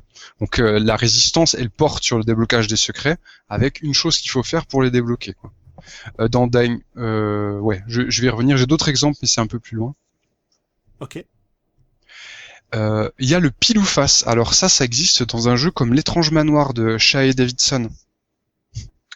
Euh, dans l'étrange manoir, en fait, c'est- on explore une maison hantée. Quand ton personnage rentre dans une pièce, tu tires à pile ou face. Pile, c'est toi qui décris ce qu'il y a dans la pièce. Face, c'est le MJ. D'accord. Où en fait, on se dit, de toute façon, grosso modo, c'est le, principe de pile ou face. Alors, euh, euh, c'est, de se dire, en, fait, il n'y a pas vraiment de résistance là. C'est de dire, en fait, on s'en fout de savoir si les choses réussissent ou échouent. Nous, ce qu'on veut, c'est raconter une aventure cool de maison hantée. On va juste faire tourner la parole. On va juste utiliser le mécanique pour faire tourner la parole. Euh, de même qu'il y a des jeux, il y a un autre jeu de chez Davidson dont je malheureusement j'ai oublié le nom, où en fait quand tu fais une action, ça réussit sur pile ou face. Enfin plus exactement, pile, c'est toi qui comment tu réussis, comment tu réussis ou tu échoues ton action. Finalement, tu as pas, t'as le droit de dire bah finalement j'ai échoué. Euh, et face, c'est le MJ qui décrit quoi. Bah, c'est le, c'est la base aussi de de euh, Houses of the Blooded dont je parlais tout à l'heure. Euh, tous les jets de dés, c'est pour savoir qui a le, ce qu'il appelle le privilège, c'est-à-dire qui va raconter l'action. Après, c'est pas du pile ou face. C'est plus compliqué que ça. Mais euh, Le pile ou face c'est extrême. On peut presque plus parler de, de résistance à ce stade. C'est, c'est quasiment des jeux sans, c'est, c'est autre chose que la résistance encore quoi. Ouais. Euh, pile ou face secondaire. Résistance, ah j'ai noté, résistance secondaire.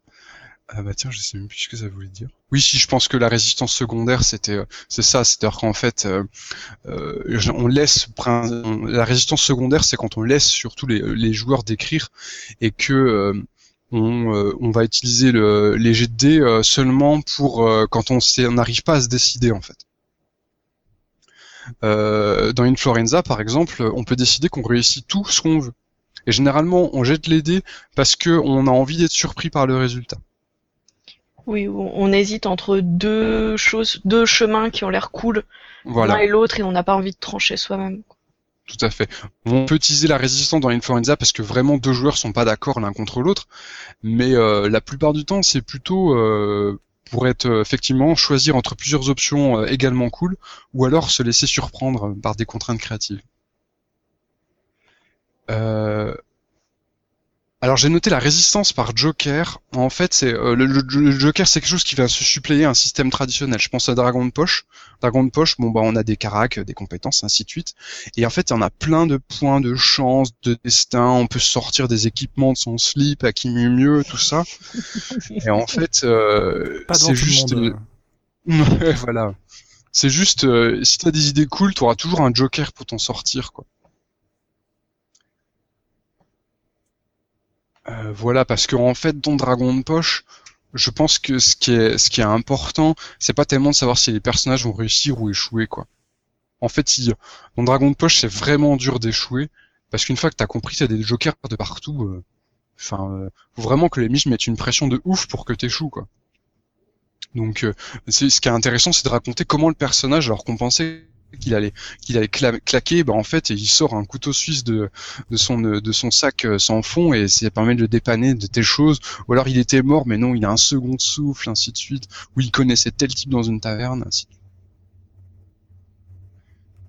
On a les résistances qui servent à la fois pour résister, savoir si on réussit ou on échoue une action, mais aussi qui sont là pour apporter des rebondissements.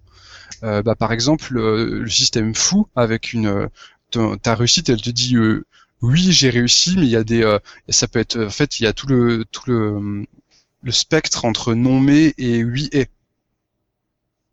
Influenza pousse les choses encore plus loin puisque là on a des réussites, euh, on a des, des conséquences de, de jet de dés qui sont très très nuancées où il peut se passer plein plein de choses avec des contraintes créatives qui pop. Ah bah j'ai tué un vampire, euh, mais du coup je me suis pris une souffrance euh, en nature, bah ça veut dire qu'il y a une rose qui pousse dans mon cœur, ainsi de suite quoi. Donc en fait le jet de dés, euh, la résistance, on est bien content que la résistance, mais juste un prétexte pour apporter des, des rebondissements quoi. On a les conditions de description, c'est-à-dire que pour avoir grosso modo, c'est souvent des jeux à poule de dés ou des jeux à bonus, et pour cumuler les dés ou les bonus, il faut euh, ajouter des, des descriptions. Par exemple, dans Dying Earth, où les personnages sont des, orateurs, tu vois, euh, tu as des phrases toutes concrètes qu'il faut que tu amènes dans, la- dans, dans, le roleplay de ton personnage pour avoir des bonus. Si tu as tel proverbe euh, dans ta tirade, tu vas avoir des bonus pour lancer ton sort.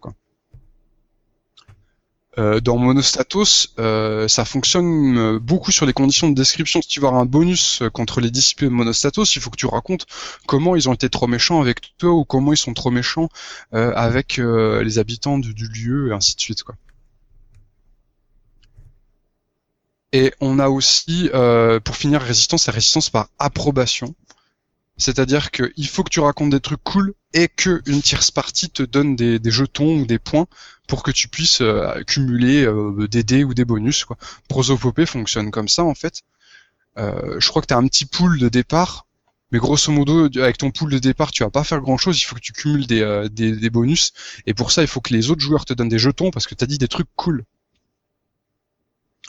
Euh, dans Wushu, si tu vas avoir un max de dés dans ton combat, il faut que tu racontes, faut que tu empiles en fait euh, à une série de descriptions, euh, tout- tout- tu décris toutes tes passes d'armes et euh, à chaque fois que tu rajoutes une passe d'armes, t'as as un dé. Enfin, il me semble que c'est comme ça. Mais du coup, pourquoi tu le mets dans l'approbation et pas dans la description? Parce que t'es pas conditionné. Alors euh, approbation, tu il me semble que je peux me tromper, mais il me semble que dans Wushu, c'est le MJ qui te qui valide. D'accord, ok. Donc dans approbation, en fait, euh, condition de description entre guillemets, tu peux être autonome. Euh, C'est-à-dire que tu, tu- ouais, j'ai coché telle case, j'ai tel bonus, et approbation, faut que quelqu'un euh, valide ce que t'as fait, quoi. Alors Inflorenza, il est un peu à cheval entre les deux. C'est-à-dire qu'il y a des moments où euh, on va on va empiler les descriptions puis collecter les dés soi-même, et si on a une, table un petit peu un petit peu plus sur le contrôle, ça peut être validé par d'autres, quoi. Mais généralement, c'est quand même plutôt en- à condition de description. Euh, mais c'est très particulier parce qu'en plus les conditions c'est le joueur lui-même qui les amène. Enfin c'est c'est très à part. Oui, parce que de toute façon, tu es en train Euh, de, de décrire des, euh, des types de résistance qu'on va rencontrer dans les jeux esthétiques ou des types de Ouais. résistance qui participent du, du jeu esthétique.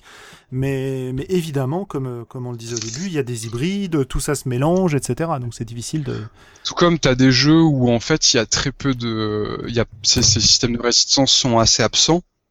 On a des résistances plus classiques, genre un compétence hein, au hasard. Mais euh, le fait que le, le- le- le- par l'univers, par les scénarios, euh, le jeu apporte quand même l'esthétique. Quoi, hein. L'esthétique pa- passe pas forcément par la résistance. Oui, tout à Déjà fait. que Bah, dans, par le roleplay aussi, donc. Euh. Bah, dans tous les jeux qu'on a cités, il y en a beaucoup qui ont des, des systèmes on ne peut plus classiques et des résistances on ne peut plus habituelles. Tout à fait. Ouais. Euh, moi, je rajouterais euh, un autre type de résistance, mais qui est pas propre au, au système euh, euh, des jeux, mais, mais qui se passe autour de la table. C'est le fait que tu as parlé de, de paroles performatives, c'est-à-dire je dis et ça existe dans la fiction. Et ça aussi, ça crée tout un tas de résistances. D'une part parce que je, je peux pas tout dire d'un coup. Donc que je vais dire, euh, ça va être juste une partie de ce que j'imagine et les autres vont combler le vide autour avec ce que eux vont dire. Il va falloir que je m'adapte à leur, euh, à la façon dont ils ont transformé ma ma parole euh, performative.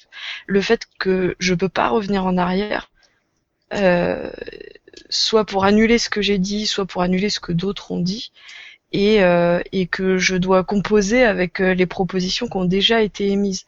Et ces propositions, des fois, c'est moi qui les ai dit. Je pense au conflit simple à Influenza, qui est, qui est une chouette façon de montrer cette résistance que je peux avoir parfois. Euh, en fait, je suis en conflit avec mon propre PJ. Moi, je voudrais le pousser vers, euh, vers par exemple, je sais pas moi, on va dire, à aller vers la droite. Et lui, il, il, il veut aller à gauche.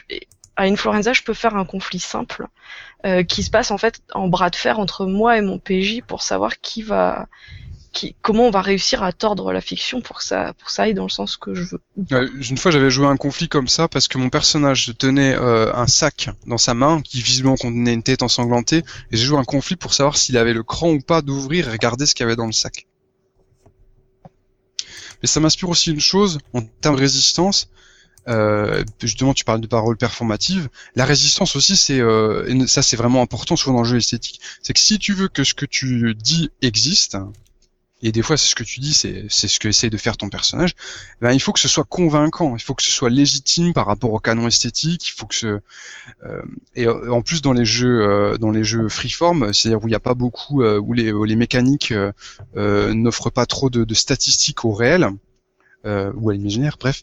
Euh, des fois, par exemple, si tu veux qu'un monstre soit impressionnant, il faut que ta description du monstre soit impressionnant, parce que derrière, tu n'auras pas de stats pour prouver qu'il est impressionnant. Quoi. 18 ans en force, il est très fort si tu, le décris d'une façon qu'on comprend qu'il est très fort. Quoi. Ah, il y a une résistance. Euh, euh, bah, il faut. il y a certains jeux quand il y a une grosse exigence esthétique euh, à une table de jeu, la résistance elle est aussi parce qu'il faut que tu convainques euh, les autres que ce que tu racontes est cool et mérite d'être euh, conservé dans, dans l'aventure. Ouais, ouais, C'est très intéressant parce que ça me renvoie euh, à un concept qui est plus lié à, l'OSR et au tactique, qui est le, le player skill, tu sais, le, le, la compétence du joueur. Et mm. ici, c'est la capacité du joueur à convaincre qui rentre en place, quoi. Tout à fait. mais ça veut dire en termes de maelstrom, entre guillemets, c'est quand même là, mais on est sur la même. ça sert des fins différentes. Ouais, c'est intéressant de voir que tu as quand même une notion de une notion éventuelle de, de qualité euh, de ce que le joueur est capable de dire et que cette notion de qualité elle va vraiment influencer quoi. C'est pas forcément la qualité, c'est ce qui va plaire aux autres qui sont euh, qui sont autour. Oui, oui, oui. c'est ce que je veux dire par là. Je parle pas de qualité absolue, hein. je parle de qualité dans le, dans le cadre de la, de la table. Je dis pas que euh, si tu dis quelque chose qui pourrait être dans un, un roman à succès, euh, euh, c'est ça qu'on vise. Non, non, quand je parle de qualité, c'est vraiment de capacité à sentir les autres et, à trouver le. À être au diapason avec les autres. C'est-à-dire que si, tu veux que ce que tu, que, que, ce que tu racontes existe, soit bien concret dans la fiction, il faut, c'est mieux si tu es au diapason des autres et ça renforce, enfin ça complète ce qu'on disait tout à l'heure sur le sur l'harmonie que j'ai pas dit mais auquel je pensais à ce moment-là, qui est que euh, oui, il faut être à l'écoute des autres, mais il faut aussi être capable de produire des choses qui qui vont enrichir cet espace commun, quoi. Voilà, voilà. Euh, ouais. D'ailleurs, ça me fait penser justement pour cette, notion de, résistance, mais qui, est plus dans le, qui est, pas au niveau des mécaniques, mais vraiment au niveau global. Si on joue à l'appel de Cthulhu et que tout le monde s'est mis d'accord, euh, comment tout le monde est parti sur des investigateurs qui sont des rats de bibliothèque, euh, vraiment des, des, personnages à la Lovecraft, quoi, et qu'il y en a un qui fait euh, une sorte d'Indiana Jones, le jeu le permet. Hein. Et euh, bon, on retrouver aussi des exemples dans Lovecraft où il y a des personnages un peu un peu peur, mais bon, euh, là, on a, là on a une dissonance. Et ce qui se passe, c'est que si le reste de la table euh, désapprouve cette dissonance, bah, par exemple, ce qui va se passer, c'est que euh, l'Indiana Jones, quand il pourra faire des trucs cool, même s'il a des compétences qui le permettent, il y a des chances, par exemple, pour que le MJ, le MJ s'arrange pour que son personnage échoue, quoi. Euh, de toute façon, le personnage peut essayer de faire péter la maison hantée euh, aux explosifs, ça ne marchera pas, quoi. Et du coup, on a une sorte de d'arbitre d'arbitrage du MJ qui va se placer au-dessus des règles pour dire ouais mais là t'es sorti entre guillemets de notre diapason esthétique et du coup entre guillemets je vais te saquer. Alors c'est sans doute pas la façon de jouer la plus vertueuse. Le mieux c'est quand même d'en discuter. Mais euh, en termes de mécanique c'est intéressant à, à, analyser quoi. Non mais euh, l'harmonisation comme euh, comme résistance c'est vachement intéressant. Ouais de, de, de, se dire que euh, si tu sors de l'harmonie, bah, ou quand tu fais une nouvelle proposition, il faut qu'elle rentre dans l'harmonie, sinon elle, elle passe pas quoi. Euh, Effectivement, c'est quelque chose qui qui a lieu. Ce que tu vas avoir des fois, c'est qu'il y a des joueurs qui, qui entendent ce que tu dis, mais qui choisissent délibérément d'ignorer. Ouais. Par exemple, si on joue horreur et qu'il y a un personnage qui fait un truc, qui dit un truc ou fait un truc hyper humoristique, tout le reste de la table va euh, va faire comme si la proposition n'avait jamais existé. D'ailleurs, on fait le dire. on va faire comme si tu l'avais pas dit, quoi. Ou alors, il lui tourne le dos. Euh... Après lui avoir jeté un regard méprisant. Mais euh, là, on parle de l'harmonie comme si c'était quelque chose de très fermé, mais il y a aussi le contraire, c'est-à-dire euh, le la façon dont des propositions qui au départ sont dissonantes sont intégrées et modifiées pour rentrer dans le. On va les hybrider effectivement. Ouais. Voilà. Et euh, et il y a quelque chose de l'ordre de prendre quelqu'un par la taille pour le, je sais pas comment dire, pour le ramener dans une ronde en fait. Il y a, mhm. il y a cette, cette sensation là qu'on peut avoir en jeu parfois se dire bah ouais c'est vrai en fait les joueurs ont créé une coterie de l'impossible. C'est un groupe de personnages complètement ils ont rien à voir les uns avec les autres. Mais du coup plutôt que de se, que de se faire la gueule eh ben on va essayer de broder pour que en fait ce concept de groupe euh, de groupe ultra bizarre Ouais, mm, alors est-ce que ça participe de, de l'harmonie ou est-ce que c'est simplement la capacité de convaincre les gens autour de changer le, le, diapason auquel ils sont. Euh, dans, dans l'harmonie, je pense qu'il y a une notion d'acceptation. C'est bon, une fois qu'on a posé au, début, le, au départ le contrat social, qu'on a posé l'ambiance qu'on voulait, une fois que le jeu est commencé, euh, dans l'harmonie souvent il y, a il y, a une sorte d'absence de méta quoi.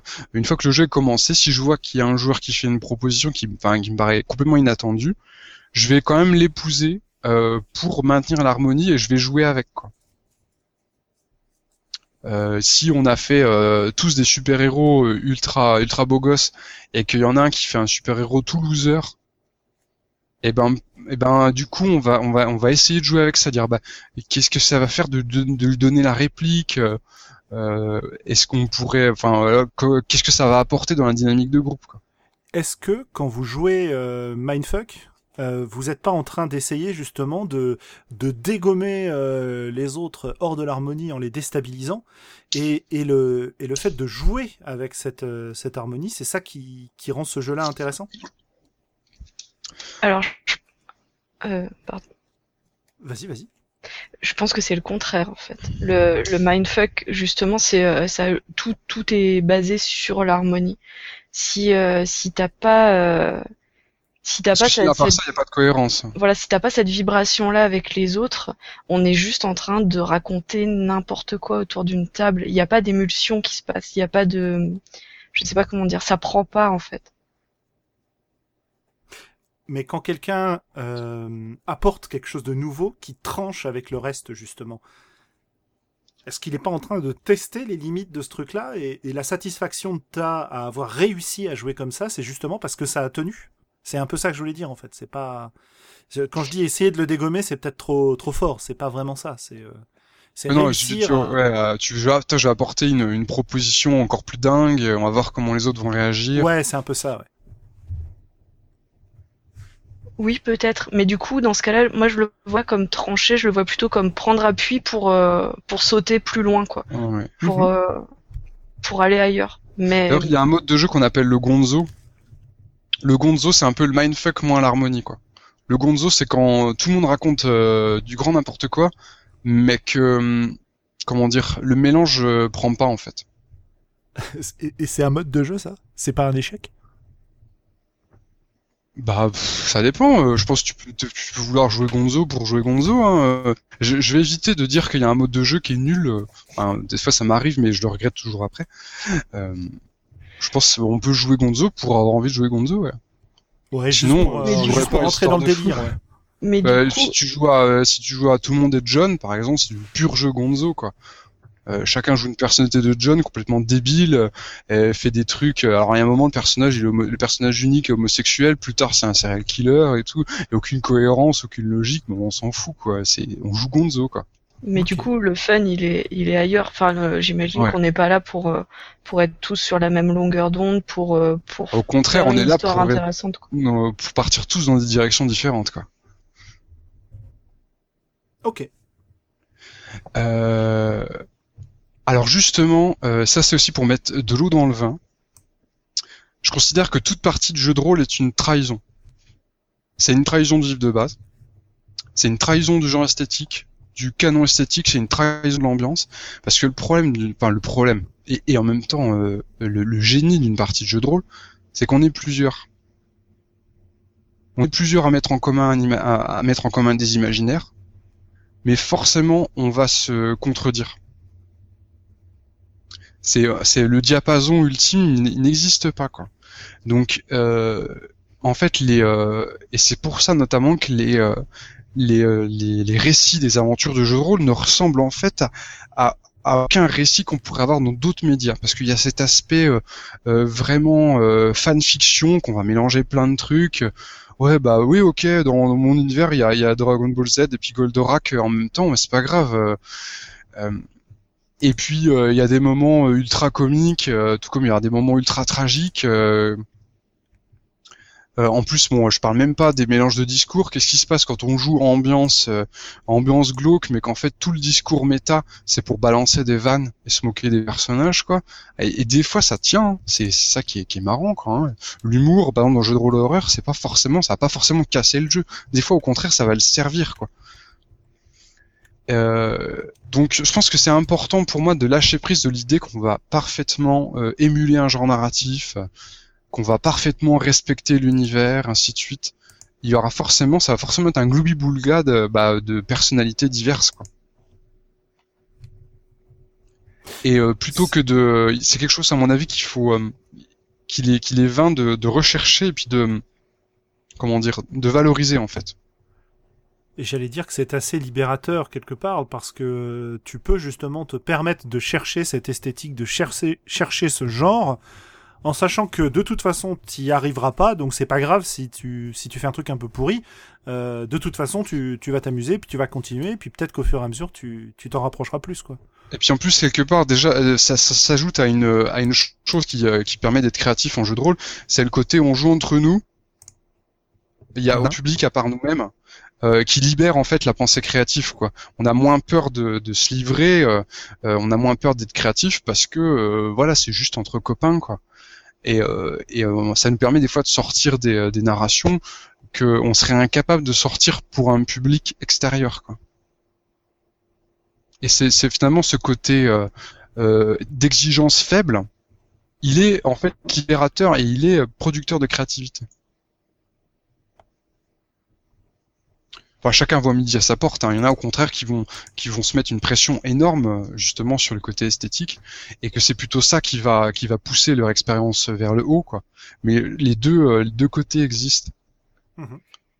Mais c'est intéressant ce que tu parles sur le de que tu parles d'exigence faible parce que justement euh, il y a quand même pas mal de gens qui arrivent euh, à une partie avec des attentes très fortes et qui sont pas forcément des attentes esthétiques hein, mais mais des attentes très très peut-être précises sur euh, là moi je veux jouer euh, des scènes intimistes euh, sur cette partie-là ou là moi au contraire je veux sauver le monde etc et, et ou les pires, ceux qui viennent pour tester le jeu, vérifier que la mécanique est fonctionnelle. oui, je oh, sais pas, mais oui, il y a, y, a, y, a, y a, des attentes, il y a des attentes très fortes, et ces attentes-là, elles sont pas, euh, euh, elles sont, elles vont forcément être déçues, quoi. c'est c'est pas euh, comment dire? Pour moi c'est plus des ces attentes là elles sont elles sont pas euh, c'est légitime qui me vient en tête, mais c'est pas exactement le mot que je veux dire. Elles, euh... Elles sont risquées, quoi. C'est-à-dire que si tu viens, c'est se faire du mal, de d'arriver avec des attentes, de, risque d'être déçu, quoi. Ben, ça dépend des types. En fait, ça dépend du type d'attente, mais sachant que euh, la partie ne ressemblera à rien de ce que tu peux imaginer avant, sachant que euh, tu, euh, ça va dépendre beaucoup du, du mood des autres joueurs et de la façon dont tout ça va se coordonner, sachant que chacun a sa vision du canon esthétique qui va être joué ou euh, du jeu qui est proposé ou de, de l'expérience qui est proposée, euh, sachant que euh, il peut y avoir des différences entre le moment où on a proposé la partie et où on était tous d'accord sur le combat social et puis une semaine après où on joue réellement et où bah, du coup voilà il peut y avoir des, des, des choses qui ont changé. Et finalement ça vaut le coup de se dire que, euh, enfin, d'arriver en étant une page plus ou moins blanche en fait, d'essayer de vider les attentes, de remettre les jauges à zéro et juste de prendre de prendre l'expérience en fait. Hmm. Ouais, il faut être un peu opportuniste aussi, ouais, effectivement, euh, dire bah de toute façon c'est l'auberge espagnole euh, et il vaut mieux l'accepter que. Comme tu disais. Vas-y. Ouais, comme tu disais, euh, à l'opposé, tu as aussi tous ceux qui sont dans une démarche de performance et où justement le, le, fait de placer la barre très très haut, c'est ce qui va les intéresser, ce qui va les pousser plus loin.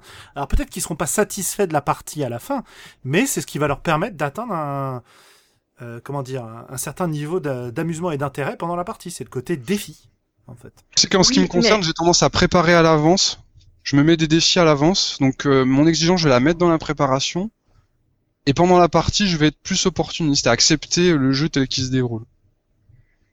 Le, les, pour moi, je, je, je mets pas les attentes sur le contenu de la partie et les attentes sur la performance au même sur le même plan en fait.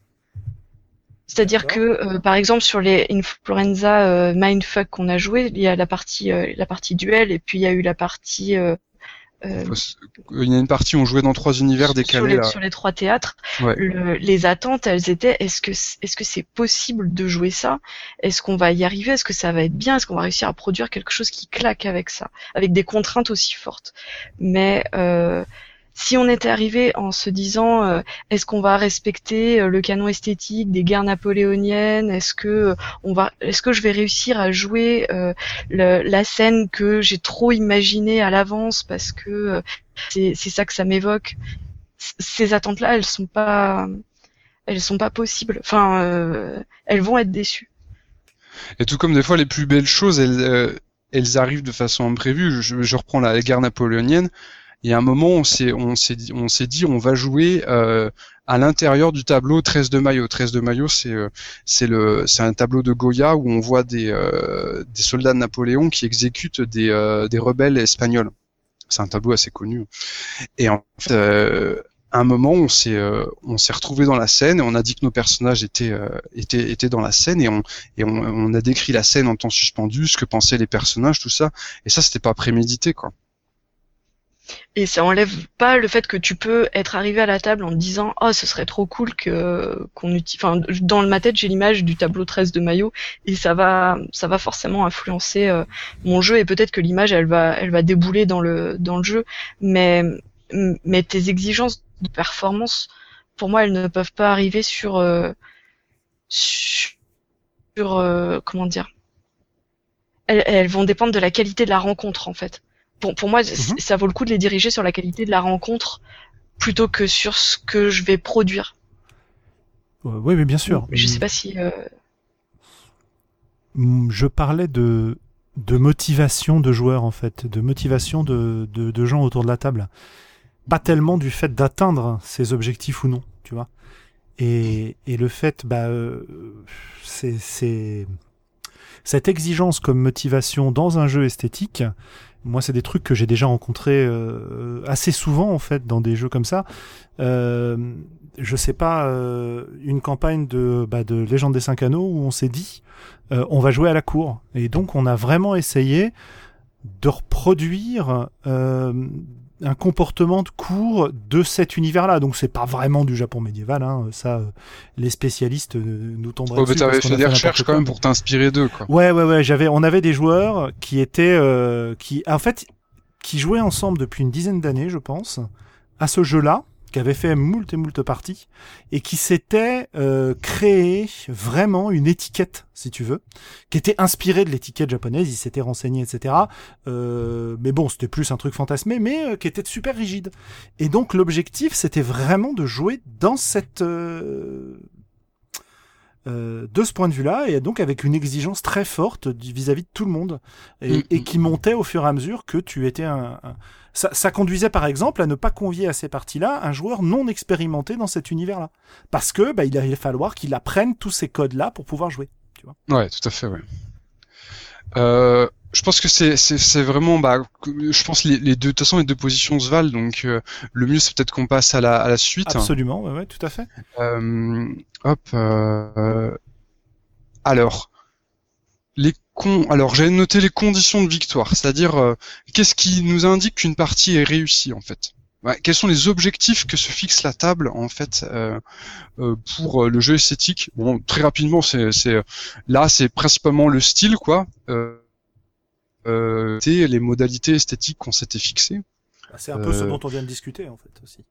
Voilà, tout à fait. Et puis euh, vive l'expérience, quoi. Ça veut dire que quelque part la réussite du personnage elle est, elle est secondaire dans euh, dans le jeu esthétique. Sauf si, euh, sauf si on est sur une célébration justement des personnages qui réussissent toujours. Si je fais Crocodile Dundee, euh, le jeu de rôle, c'est obligé que ton perso Crocodile Dundee, il arrive à faire tout avec des bonus de plus 15. Quoi. si, euh, enfin, si, non mais si- c'est vrai que si tu joues Non, pas avec tes personnages se vautrent tout le temps, c'est nul quoi. Ah ouais, carrément. ouais. Euh, Mais c'est pas la Et, réussite du euh, personnage à la fin, c'est la réussite de, de l'expérience que tu as voulu vivre, quoi. De l'expérience, c'est l'expérience qui compte, ouais, tout à fait. Et euh, la mort du perso, hein, quand elle est quand est-ce qu'elle est, quel enjeu elle représente, euh, que- comment elle est intéressante dans le jeu esthétique? Euh, tu peux euh, l'intérêt de que ton perso meurt ou tu changes de perso. hein, le, départ du perso, c'est c'est une façon de changer de pinceau parce qu'entre guillemets dans le jeu esthétique, c'est une sorte de toile commune et ton personnage c'est ton pinceau. Donc euh, moi souvent, j'ai, enfin, arrive souvent, t'as as le joueur qui dit ah bah là je voudrais tester un nouveau concept de perso, on va faire mourir le mon, mon perso actuel et puis je vais en changer quoi. Euh, et du coup, euh, la mort du perso, elle est nulle si, enfin, et c'est dommage que le perso meure si derrière il n'y a pas une opportunité pour le joueur de, de du coup de, de, changer d'ambiance, de tester autre chose. euh. Euh, et l'intérêt de la mort du perso, c'est pour elle-même, pour le beau geste, faire une mort cool, quoi. Euh, pour avoir euh, un, un- ce qu'on appelle les famous, euh, famous last word, le, le- mot final, quoi, le- une belle phrase d'agonie et tout. Donc la mort du et tu peux créer aussi un personnage qui soit téléguidé de façon esthétique pour mourir, quoi. Si tu crées une espèce de de, euh, dont le but c'est de c'est de mourir dans un combat épique dès le départ t'as prévu que t'as- t'as prévu de l'amener à une scène de, de combat contre un adversaire démesuré où il va pouvoir euh, où pouvoir mourir de la façon la plus classe possible Euh, tout comme le changement de personnage, ça peut être intéressant pour faire une esthétique justement du jeu euh, avec beaucoup de personnages. On avait fait une partie d'Influenza qui s'appelle Si par une nuit d'hiver un voyageur. En fait, c'était des aventures gigognes, c'est-à-dire qu'on jouait un personnage et puis euh, tout d'un coup il se mettait à raconter une histoire et on jouait ce qui se passait dans l'histoire avec des nouveaux personnages. Donc en fait, on changeait de personnage toutes les demi-heures. Euh, je sais pas si vous avez des réactions. Non, euh, je suis euh, assez d'accord avec ce que tu racontes et ça reflète pas mal euh, la façon dont moi j'aime bien jouer, encore une fois, donc euh, c'est euh, intéressant. Euh, ensuite, je voulais venir sur les hybrides. Euh, notamment, alors, je- notamment les hybrides esthétiques tactiques.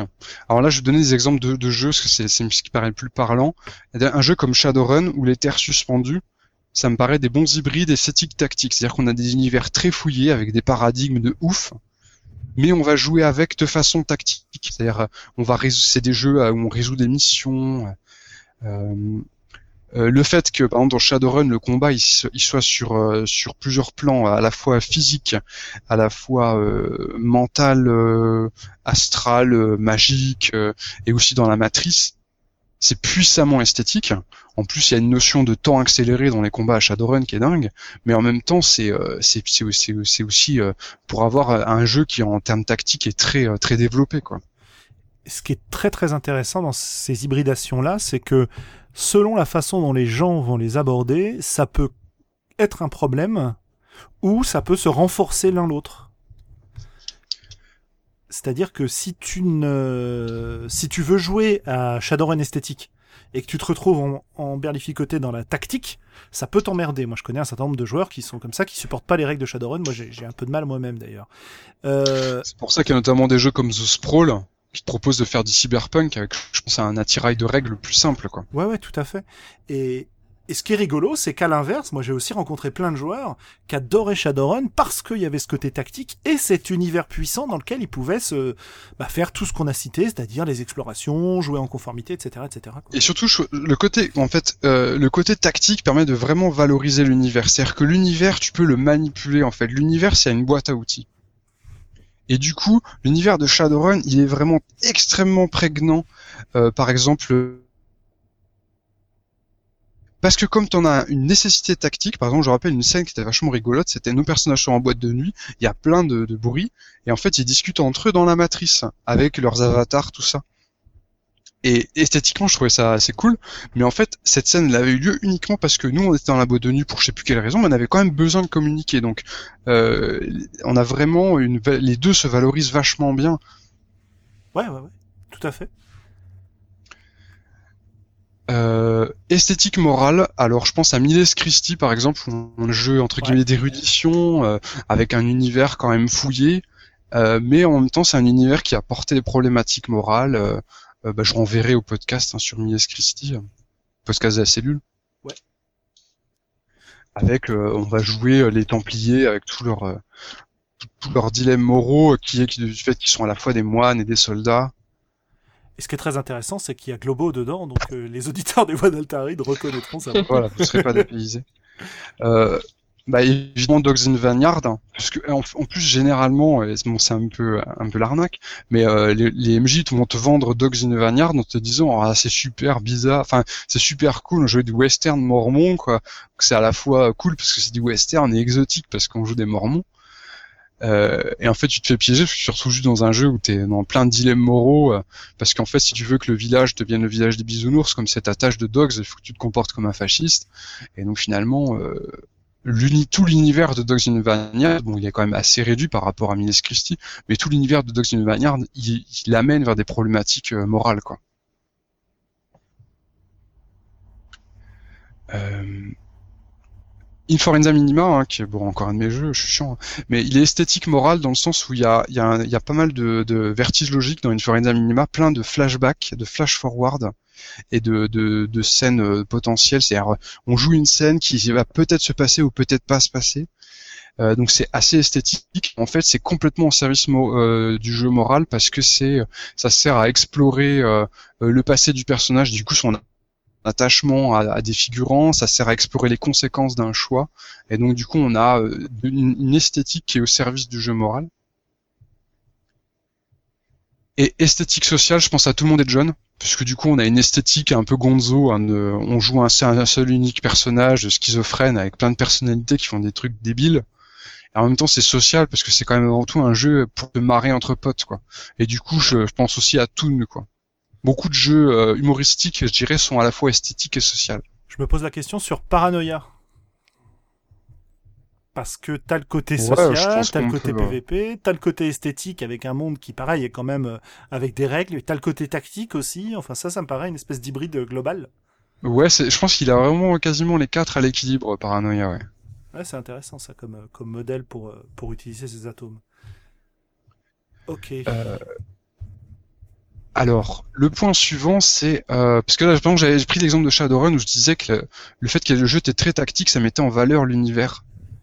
Et en fait, des fois, on peut se demander euh, est-ce que l'échec du jeu esthétique, ce serait quand l'esthétique est vaine? alors c'est une question, euh, je pense que euh, il y, a, du pour et du contre.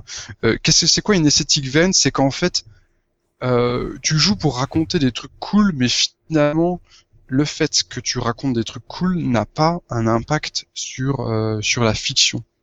là, je renvoie à l'article de Frédéric Sintès, l'analogie du jeu d'échecs. Frédéric Sintès imagine, alors ça se trouve, c'est encore repris de de la forge, je suis pas sûr. Moi, j'avoue que mes références sont francophones, mais je sais jamais quand c'est des traductions ou quand c'est des euh, des euh, des choses plus personnelles. Grosso modo, Frédéric Sintès imagine euh, qu'on qu'on fait du jeu de rôle avec un jeu d'échecs, c'est-à-dire qu'on joue aux échecs avec les règles du jeu d'échecs. La seule différence, c'est qu'on on imagine que chaque pion est un personnage et on décrit les actions du personnage. C'est-à-dire que quand la reine, elle prend le fou, c'est pas juste, bah, ma reine prend ton fou, c'est ma reine s'avance, elle est drapée de blanc, euh, elle a un grand glaive, euh, le fou a le teint jaune, euh, il, comment il regarde de travers, et, là, je, comment je te frappe, je, comment la, reine frappe le fou avant de se rendre compte que c'était son frère. Oh non C'est esthétique, on est tout à fait d'accord. Mais est-ce que c'est une esthétique vaine dans le sens où en fait que je raconte ou que je raconte pas, quel que soit le talent que j'y mette, ça ne change rien en fait à la, à, la fiction, à, ce qui se passe. Euh, sauf que, sauf que, avant de raconter, t'as imaginé. Et du coup, le fait de vouloir raconter un truc cool peut peut-être influencer les coups que tu vas choisir. Ça c'est voilà, ça c'est la question ouverte. C'est la question que je me pose moi de ce point de vue-là parce que bah tu parlais de la reine et du fou. Si tu t'es dit euh, ma reine, euh, ce serait super cool que euh, elle soit sacrifiée euh, par son frère le fou machin, et donc plutôt qu'elle ait l'attaquer, elle se place en position de faiblesse. Alors tu joues plus aux échecs parce que tu gardes pas la condition quand même du jeu d'échecs qui est je joue pour gagner. La posture que tu racontes, ça se rapproche de ce qu'on trouve dans le, la version narrative du Val de Romaric Briand. Ouais où en fait euh, le, comment dire le vécu des personnages les, en fait grosso modo les cartes qui étaient avant que des simples pions dans le val jeu de plateau dans le val narratif les cartes deviennent vraiment des personnages avec un nom une personnalité tout ça. Et en fait du coup le vécu des personnages va influer sur les coups que tu vas faire parce qu'il y a des moments euh, eh bien par pitié tu vas peut-être épargner ton adversaire par exemple. Mais moi je sais que c'est une façon que j'ai de jouer à une grande majorité de jeux de plateau qui peut agacer les autres gens parce que du coup, euh, faut que je me force à jouer euh, la gagne euh, pour que la partie soit intéressante pour eux, si tu veux. Mm. Mais du coup, je me demande vraiment si l'esthétique dans ce cas-là est, vaine, quoi. Mais bon, comme tu dis, question ouverte. Hein. Question ouverte. mais tout comme, je vais prendre un exemple, un autre exemple. Est-ce que ça sert à quelque chose de décrire ces actions de combat à Donjons et Dragons? Dire, si tu dis que tu fais des grands mouliniers avec ton épée, que tu, tu te, que tu te, lances de toutes tes forces, qu'est-ce que ça change de, euh, qu'est-ce que ça change par rapport à juste te dire, ok, bah je le tape, je lance mon pain, j'ai fait 15 quoi. Ça change quand tu as des options tactiques différentes pour euh, modéliser tes, tes, Ah oui, mais du coup, tu peux te contenter de dire les actions, euh, de dire les, les, termes tactiques, genre oh, bah, je fais attaque en puissance et tout t'es pas obligé, tu fais une attaque en puissance, t'es pas obligé de décrire ton attaque en puissance pour qu'elle marche. T'es pas. obligé de dire, ouais, euh, je bande mes muscles saillants, je pousse un cri de et là, on a une notion d'esthétique vaine, quoi. Bah, elle est vaine dans la mesure où toi, c'est pas ton fun, en fait. Du coup, quand t'es sur, quand es sur cette critique-là, c'est juste que bah, c'est pas ton mm-hmm. fun, en fait. Tout à fait. Moi, j'ai vu des joueurs qui adoraient faire, la, même, ça. La même, la même reproche au pile ou face. Hein. Ouais, tout à fait, ouais. En fait, c'est vain tant que tu mets pas le plaisir du joueur dans la balance. Parce que si tu considères que le type aime jouer esthétique, ouais, ok, c'est vrai que ça change rien. Par contre, son expérience de jeu sera forcément très différente. Alors, est-ce qu'on n'est pas en train de mélanger les deux notions C'est-à-dire, euh, euh, l'esthétique vaine, c'est quand elle est vaine vis-à-vis des conséquences euh, ludiques immédiates, en oubliant un peu que le joueur derrière va y prendre plus ou moins de plaisir. Quoi. Mais mon expérience sur Donjon, c'est que souvent on se dit ah ouais ouais on va décrire, on va décrire, on le fait et puis le côté répétitif de la de la tactique du combat va euh, finir par euh, par éliminer tout bah, cet aspect-là quoi. Bah ouais parce que au bout d'un moment tu te rends compte que c'est entre guillemets inutile et du coup t'abandonnes quoi. Un peu ouais. On dit que si tu joues Wushu, euh, ben si tu arrêtes de décrire ton action, tu deviens tu, tu perds ton efficacité au combat quoi. Dans euh, autre exemple, dans Nephilim, quand on jouait à Nephilim, on avait posé une règle en plus qui n'existe pas dans le jeu, qui était que lorsque les invocations de créatures, on les, on les faisait de façon théâtrale, à la limite en montant sur la table, en levant les bras et en gueulant, on avait des bonus pour le réaliser, quoi. Donc on avait intégré le, le côté esthétique euh, qui n'était pas Et- du tout dans le jeu au départ.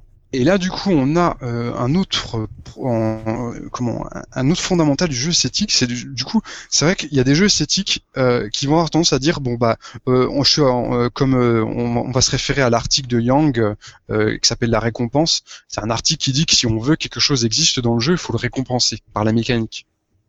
Donc et, et, du coup, si je veux que réussir réussir à avoir des gros bonus, il faut que je fasse des descriptions cool.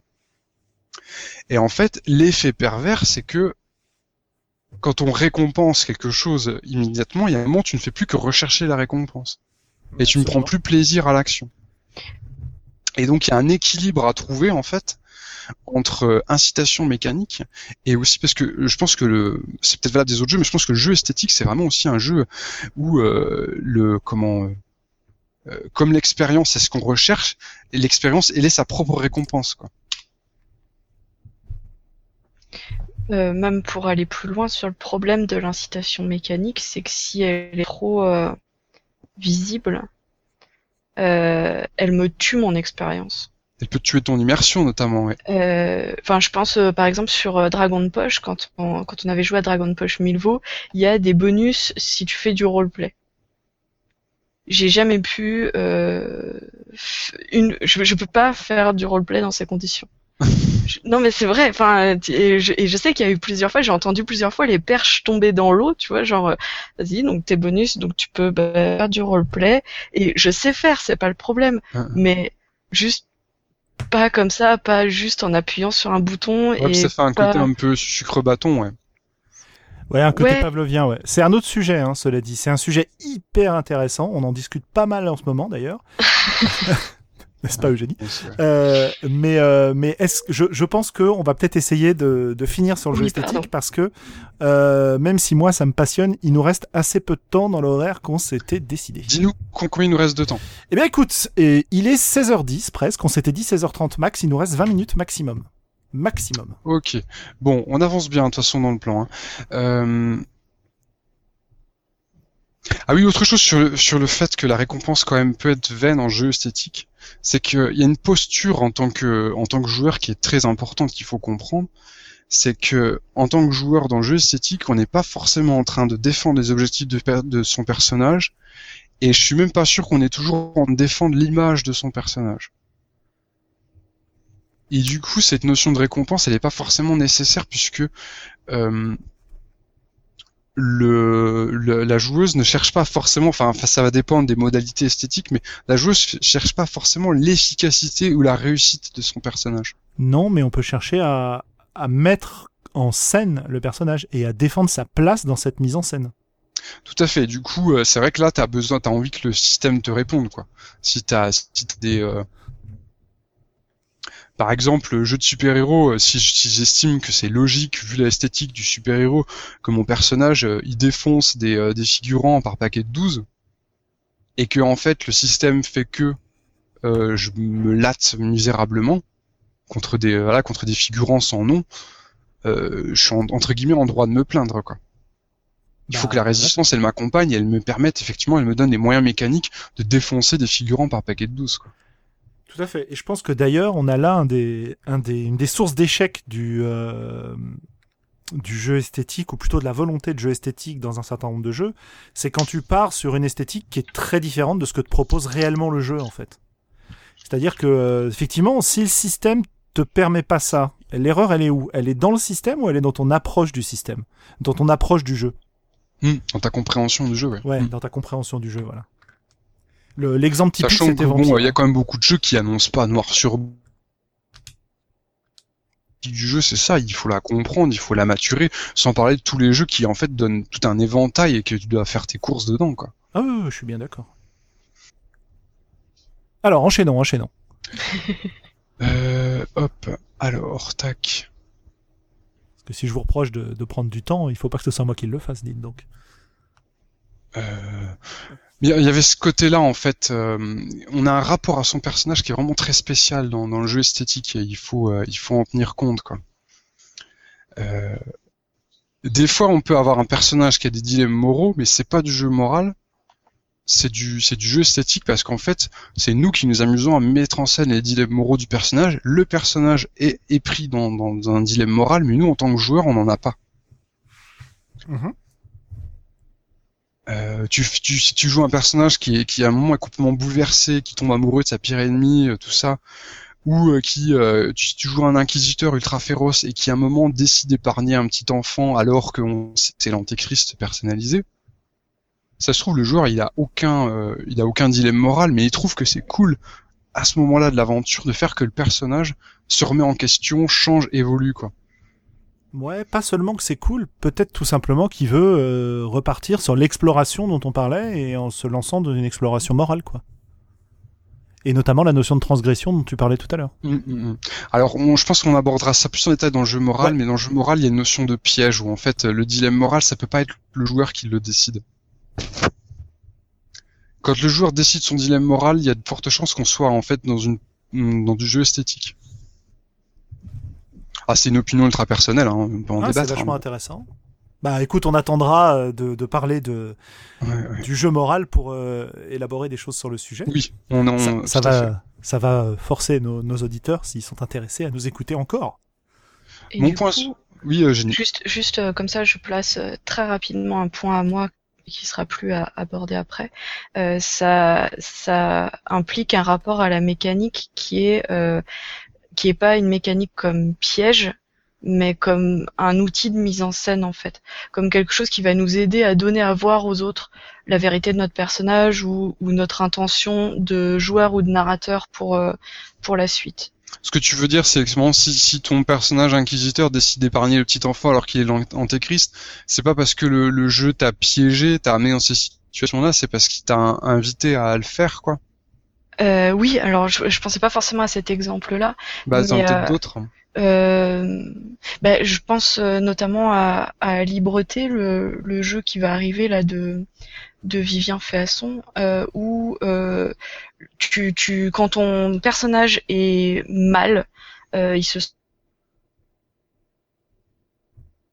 tu prends des jetons qui sont de la bile noire. Quand on a trop, euh, il craque et ça peut créer des, des problèmes. Euh, le fait de prendre de la bile noire, c'est une façon de mettre en scène en fait la vérité de ton personnage. Il peut dire aux autres non, j'ai pas peur, et tu prends ostensiblement un jeton devant tout le monde, et tout le monde sait qu'en fait si, parfaitement, t'as peur. Et euh, ça crée des c'est un rapport à la mécanique qui est un, un outil de mise en scène en fait. C'est quasiment un outil de sous-titre, en fait. Voilà. Et alors que c'est une mécanique qui m'emmène aussi vers euh, le craquage. Mais c'est pas un piège, c'est quelque chose que que qui me donne à la fois une partition à suivre et en même temps qui me permet de montrer aux autres où j'en suis de. Parce que tu, pourrais jouer, en fait, sans... euh, euh, tu pourrais jouer sans piocher de bille noire. Si tu Euh, voulais. je pense, mais euh, euh, je vois pas l'intérêt en fait. Enfin, je pense que on, on peut complètement, mais est-ce que est-ce que c'est intéressant? Est-ce que Bah, c'est intéressant peut-être ça si toi t'as décidé de jouer un personnage qui craquerait pas justement. t'as- Voilà, tu dis mon personnage il sera droit c'est jusqu'à la fin quoi. Ouais, le jeu t'y autorise absolument, euh, Thomas. Mais oui, oui, je pense. Et tout comme de- dans l'appel de Cthulhu, ce qui est marrant, c'est quand t'as des joueurs qui d'eux-mêmes, dans l'appel de Cthulhu, c'est le MJ qui dit, bah, t'as vu, t'es- t'as vu un monstre, tu perds de la sanne, tu perds de la santé mentale. Ce qui, est- ce qui est vachement marrant, c'est quand le joueur te dit, là, vu ce qui s'est passé, je perds, euh, je, je m'enlève 15 points de santé mentale. Ça, c'est magique Mm, mm, quand mm, ça arrive. Oui, ou les jauges de, de tension euh, sur des euh, sur des jeux comme Bloodlust ou euh, ou même à Eclipse Phase, je crois qu'on a une jauge de stress Ouais, tout à où, fait. euh, où on peut se les cocher tout seul aussi euh, quand euh, quand on on veut montrer aux autres que là ça craint, ça va pas. C'est un détournement du système, hein. Mais euh, ouais, ouais. Et le, le sous-titre, en général, c'est une démarche très esthétique. C'est quand on fait quelque chose et euh, le personnage fait quelque chose, mais nous derrière, après en tant que joueur, on, on, on apporte une autre information pour dire que euh, oui, oui, il fait ça, mais il pense, euh, il pense différemment, ou pour faire des révélations. euh. Ou moi joueur, c'est pas euh, je veux pas forcément qu'il aboutisse quand il fait ça. Je Ouais, on enfin voilà, j'ai besoin de Je vous rentre montrer dedans, mais arrêtez-moi les gars, en fait. voilà. Et du coup, pour moi, c'est un autre rapport à la mécanique que de, de se retrouver dans une spirale qui va nous amener vers quelque chose. C'est autre chose. C'est. Bah, tu restes en contrôle en fait.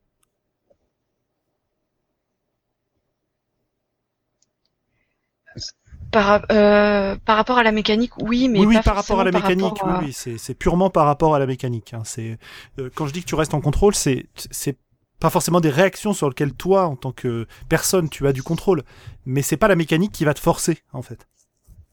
Oui. T'es pas, pas contrainte par la mécanique, voilà. Alors, ce que j'avais noté en point 10, c'était que je pense que dans le jeu esthétique, on a souvent une prépondérance de la construction collective sur l'expérience intime. On peut à travers l'harmonie, les joueurs qui se répondent. Ça me paraît quelque chose d'important, en fait. Euh, c'est sans doute une des formes de jeu avec le jeu social où euh, on se met tous, il y, a comme une synergie qui est nécessaire entre joueurs pour euh, aller dans, dans, dans, le même sens. Et, euh, et, du coup, il y a peut-être un, un, le collectif me paraît plus important que l'intime dans, dans le jeu esthétique. oui, et puis en fait, euh, l'accent est mis sur ce qu'on donne à voir, plutôt que euh, sur, euh, sur, sur l'expérience qu'on est en train d'avoir. Ça veut pas dire que tu vas pas ressentir des trucs forts. Non, mais ça veut dire que c'est moins intéressant si tu les gardes pour toi. En fait. et, et, ça veut dire aussi que tu peux t'amuser à jouer euh, avec les autres joueurs, à avoir des personnages qui sont les uns contre les autres. Et c'est une, une approche du, du PVP qui est très très différente de celle que tu peux avoir dans un jeu tactique par exemple. Quand on joue à Influenza, on fait très très souvent du PVP, quasiment à chaque fois, mais en fait en réalité on, joue vraiment ensemble quoi. C'est euh, c'est du au contraire c'est euh, c'est on demande à l'autre de jouer un adversaire qui soit qui soit cool quoi. Mm-hmm.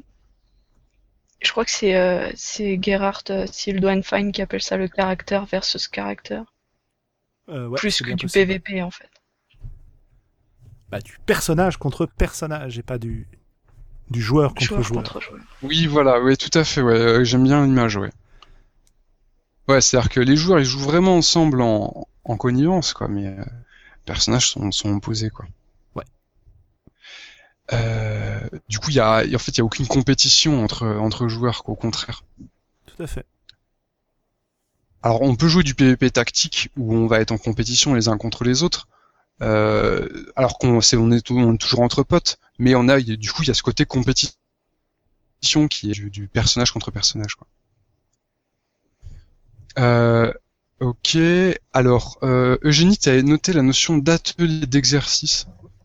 Euh, oui, alors ça c'est pas encore très abouti, mais euh, pour moi le jeu esthétique c'est ce qui permettrait de penser euh, des parties comme des exercices euh, pour justement euh, comment dire travailler éventuellement un style, éventuellement aller aller vers des, des endroits, enfin des comment dire, explorer des territoires qu'on n'a pas l'habitude de, de d'explorer en termes de jeu, que ce soit des thèmes type, je sais pas, le euh, mettons, en ce qui me concerne par exemple, ce serait la romance sur lequel j'ai euh, beaucoup de mal à jouer ça, et, euh, et d'aller faire des parties où, où je vais je vais me forcer à jouer ça. D'ailleurs, quand tu joues à un jeu qui est dédié. Ouais.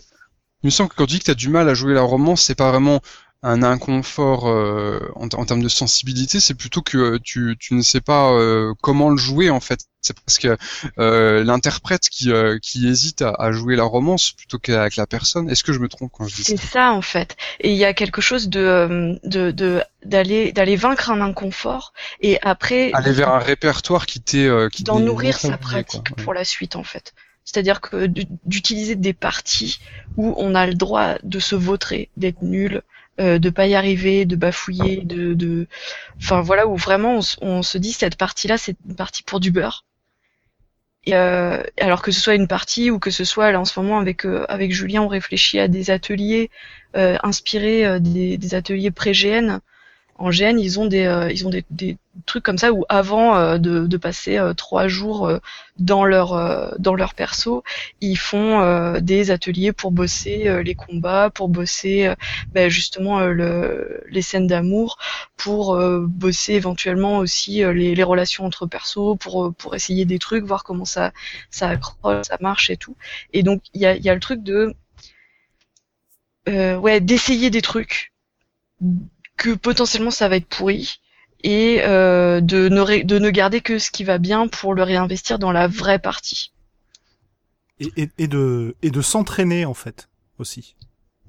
Cette idée de, de progression possible dans ce que tu es capable de, de créer en jeu en fait. De répertoire que tu vas enrichir. Euh, d'expérience tu vas de, bah, tu parlais de gestes rôlistes c'est de déguiser un peu son geste rôliste c'est c'est exactement ça ouais. C'est de de voir comment on peut euh, le transmettre comment on peut l'apprendre comment on peut le raffiner et comment, on peut, l'intégrer dans son répertoire comme tu dis. Et le faire autrement aussi. Et le faire autrement absolument on n'avait pas remis en question et puis euh, à un moment on se retrouve par telle ou telle contrainte à le faire autrement et on se rend compte que c'est quelque chose qu'on peut intégrer à notre répertoire et il y a aussi la notion, bah, par exemple pour les pour les mécaniques, euh, un jeu comme Burning Wheel par exemple, qui est extrêmement touffu, c'est pas à la première session qu'on va en profiter. On va en profiter au bout de, 10 sessions quand on aura bien réussi à intégrer toutes les règles, avoir vraiment notre personnage en main, etc. Et là, on va arriver à une espèce de de, de point de, de, de fluidité qui est enfin euh, super satisfaisant et, et, et, génial quoi. Et l'idée de l'atelier euh, pré-partie, ce serait de concentrer les dix premières parties de la campagne en essayant euh, plein de plein de scènes comme ça, en essayant divers divers types de PJ, etc. Juste pour se faire la main en fait, histoire que quand on commence vraiment la partie, on commence avec déjà un bagage où on sait à peu près vraiment, euh, enfin, on a les choses en main, quoi, pour jouer notre perso, pour jouer les règles, etc. Ouais, et il s'agit de mm. rendre les choses aussi intéressantes et sympas à jouer. Hein. C'est pas, euh, c'est pas, on va faire des devoirs avant de pouvoir jouer le rôle. Hein. ouais, tout comme t'as la notion plus répandue de, de, de jouer un one shot avant de jouer une campagne. Soit tu joues un one shot avec des persos niveau 1 ou carrément tu joues un one shot avec des pré-tirés euh, niveau 15 pour voir ce que ça fait. C'est ça, ou alors tu te fais un, tu te fais un pré-générique euh, qui apporte un tout petit peu à l'histoire, mais dans lequel tu vas, euh, bah, je sais pas, dans un jeu type James Bond, euh, voir comment fonctionnent les règles de poursuite à ski en, en, jouant une scène cool, mais dont l'objectif est de d'apprendre à gérer ce genre de truc, quoi. Est-ce qu'on peut conclure avec le le dernier point que tu avais noté, Eugénie, c'est sur l'aspect émotion? oui. Ça te va? je, te, prends en piège peut-être euh, Un petit peu. Je, eh bah, euh, écoute, on n'a plus le temps, donc euh, tu en parleras une autre fois, non? Je, te, je, te sauve ou je, je, te mets plus la pression là? Non, je vais prendre juste deux minutes pour le faire et je vais essayer de le faire bien quand même.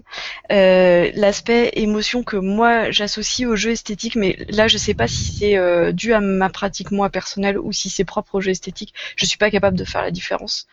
Euh, pour moi, l'émotion, elle serait plus forte au moment où je, je euh, comment dire, au moment de l'émission plutôt que de la réception. C'est-à-dire que euh, quand je suis devant un choix, euh, par exemple un choix moral pour mon perso, c'est pas le moment où j'hésite à choisir une direction ou une autre pour savoir vers où j'ai envie d'emmener mon perso qui est la plus génératrice d'émotions pour moi. Ce qui est, euh, ce qui est générateur d'émotions, c'est le moment où euh, le, le personnage, où moi je joue l'impact que ce choix a sur, sur mon personnage, où je décide de quelle façon ça va le, ça, va le changer. Et, euh, et cette émotion-là, pour moi, elle est, elle est super importante. Et euh, il me semble que Thomas, tu parlais de bleed pour le pour le jeu moral et il y a quelque chose de l'ordre du alors je sais plus lequel. Il y a le bleed in et le bleed out celui que du sentiment du du joueur qui passe dans le personnage et celui du personnage qui passe dans le joueur. Et en ce qui me concerne l'émotion est plus importante quand c'est ma propre émotion que je façonne pour la confier au personnage plutôt que l'inverse puis aussi, des fois, le fait de décrire l'émotion du personnage, c'est ça qui va t'amener, toi, en tant que personne, après, dans, dans cette émotion-là, quoi. Oui. C'est-à-dire que si, par exemple, décrire la tristesse euh, du personnage, c'est à te permettre de la ressentir, cette tristesse. Euh. Ouais, enfin c'est un, ça va dans les deux sens, c'est-à-dire que c'est en te forçant à sentir de la tristesse que tu vas pouvoir bien la décrire, ce qui va amplifier, etc., etc. Mm, mm. Ouais. Pour moi, c'est un, c'est un cycle d'aller-retour, quoi, un feedback euh, qui fonctionne très bien. Bah, j'en ai parlé d'ailleurs dans un podcast en parlant de un jeu qui s'appelle Minuit nulle part où je jouais une espèce de, de pompiste euh, dépressif et ça a hyper bien marché de ce côté-là, quoi. C'était esthétique, hein. Ah, ça, c'est du pitch. hein. Euh, ouais, ouais, ouais, bah écoute, genre, genre, on- je, je vais pas développer, j'en ai déjà parlé, euh, je t'en parlerai plus en détail si ça t'intéresse, mais les, les auditeurs l'ont déjà entendu.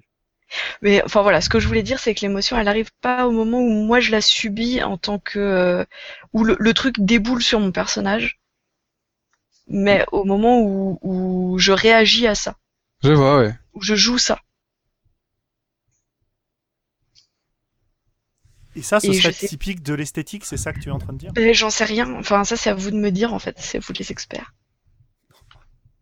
Je pense qu'il y a euh, ce. C'est vrai que dans le jeu moral, euh, on est plus sur un. En fait, le jeu moral fonctionne même si euh, le, euh, même s'il n'y a pas de feedback de la part du joueur, même si euh, même s'il vit son dilemme moral tout seul dans sa tête, quoi. Donc du coup, euh, oui, je sais par exemple dans le jeu moral, euh, il y a des fois euh, le, le seul le seul retour que tu as de, du joueur, c'est ses expressions faciales. Quand tu quand tu le vois en fait cogiter, parce qu'il est pris dans un dilemme moral qui, qui le prend au triple, quoi. Et, euh, et tu vois ce, son regard changer. Et en fait, dans ce qu'il va dire après, il y a, c'est, c'est pas forcément restitué, quoi. Ou ça peut être restitué de façon très sobre. Et du coup, dans, dans le jeu esthétique, il y a ce besoin, je pense, de verbaliser euh, les choses avant de les ressentir, quoi. Ouais, et puis t'as une, euh, t'as un nouveau cas d'interaction euh, extrêmement positive entre morale et esthétique, c'est quand tu vas justement euh, te retrouver plongé dans ce dilemme moral qui va générer des émotions et qu'en montrant l'émotion aux autres, tu vas euh, voir leur réaction, ce qui peut amplifier ta propre émotion, etc. Ah oui, oui, après, ça peut boucler, ouais, tout à fait. Et là, c'est génial, hein. Après, tu sors des parties, voilà, tu, tout le monde a chialé. Et t'as besoin d'un débrief pour pouvoir justement revenir au niveau euh, pour habituel. redescendre, euh, tout à voilà. fait, ouais. Voilà, voilà, voilà. Ok, bah écoute, je crois qu'on a fait à peu près le tour de, de ce dont on voulait parler pour ce podcast qui est un peu plus long que, que ce qu'on prévoyait, mais on tient dans les temps qu'on s'était imparti. Donc c'est parfait. Bah, merci beaucoup de nous avoir reçus, euh, Julien. Eh ben, de rien, de rien. Oui, merci. Et puis euh, à bientôt pour, euh, pour la suite où on parlera donc des jeux moraux, tactiques et, Et sociaux. sociaux. Voilà. Allez, salut à tout le monde. Salut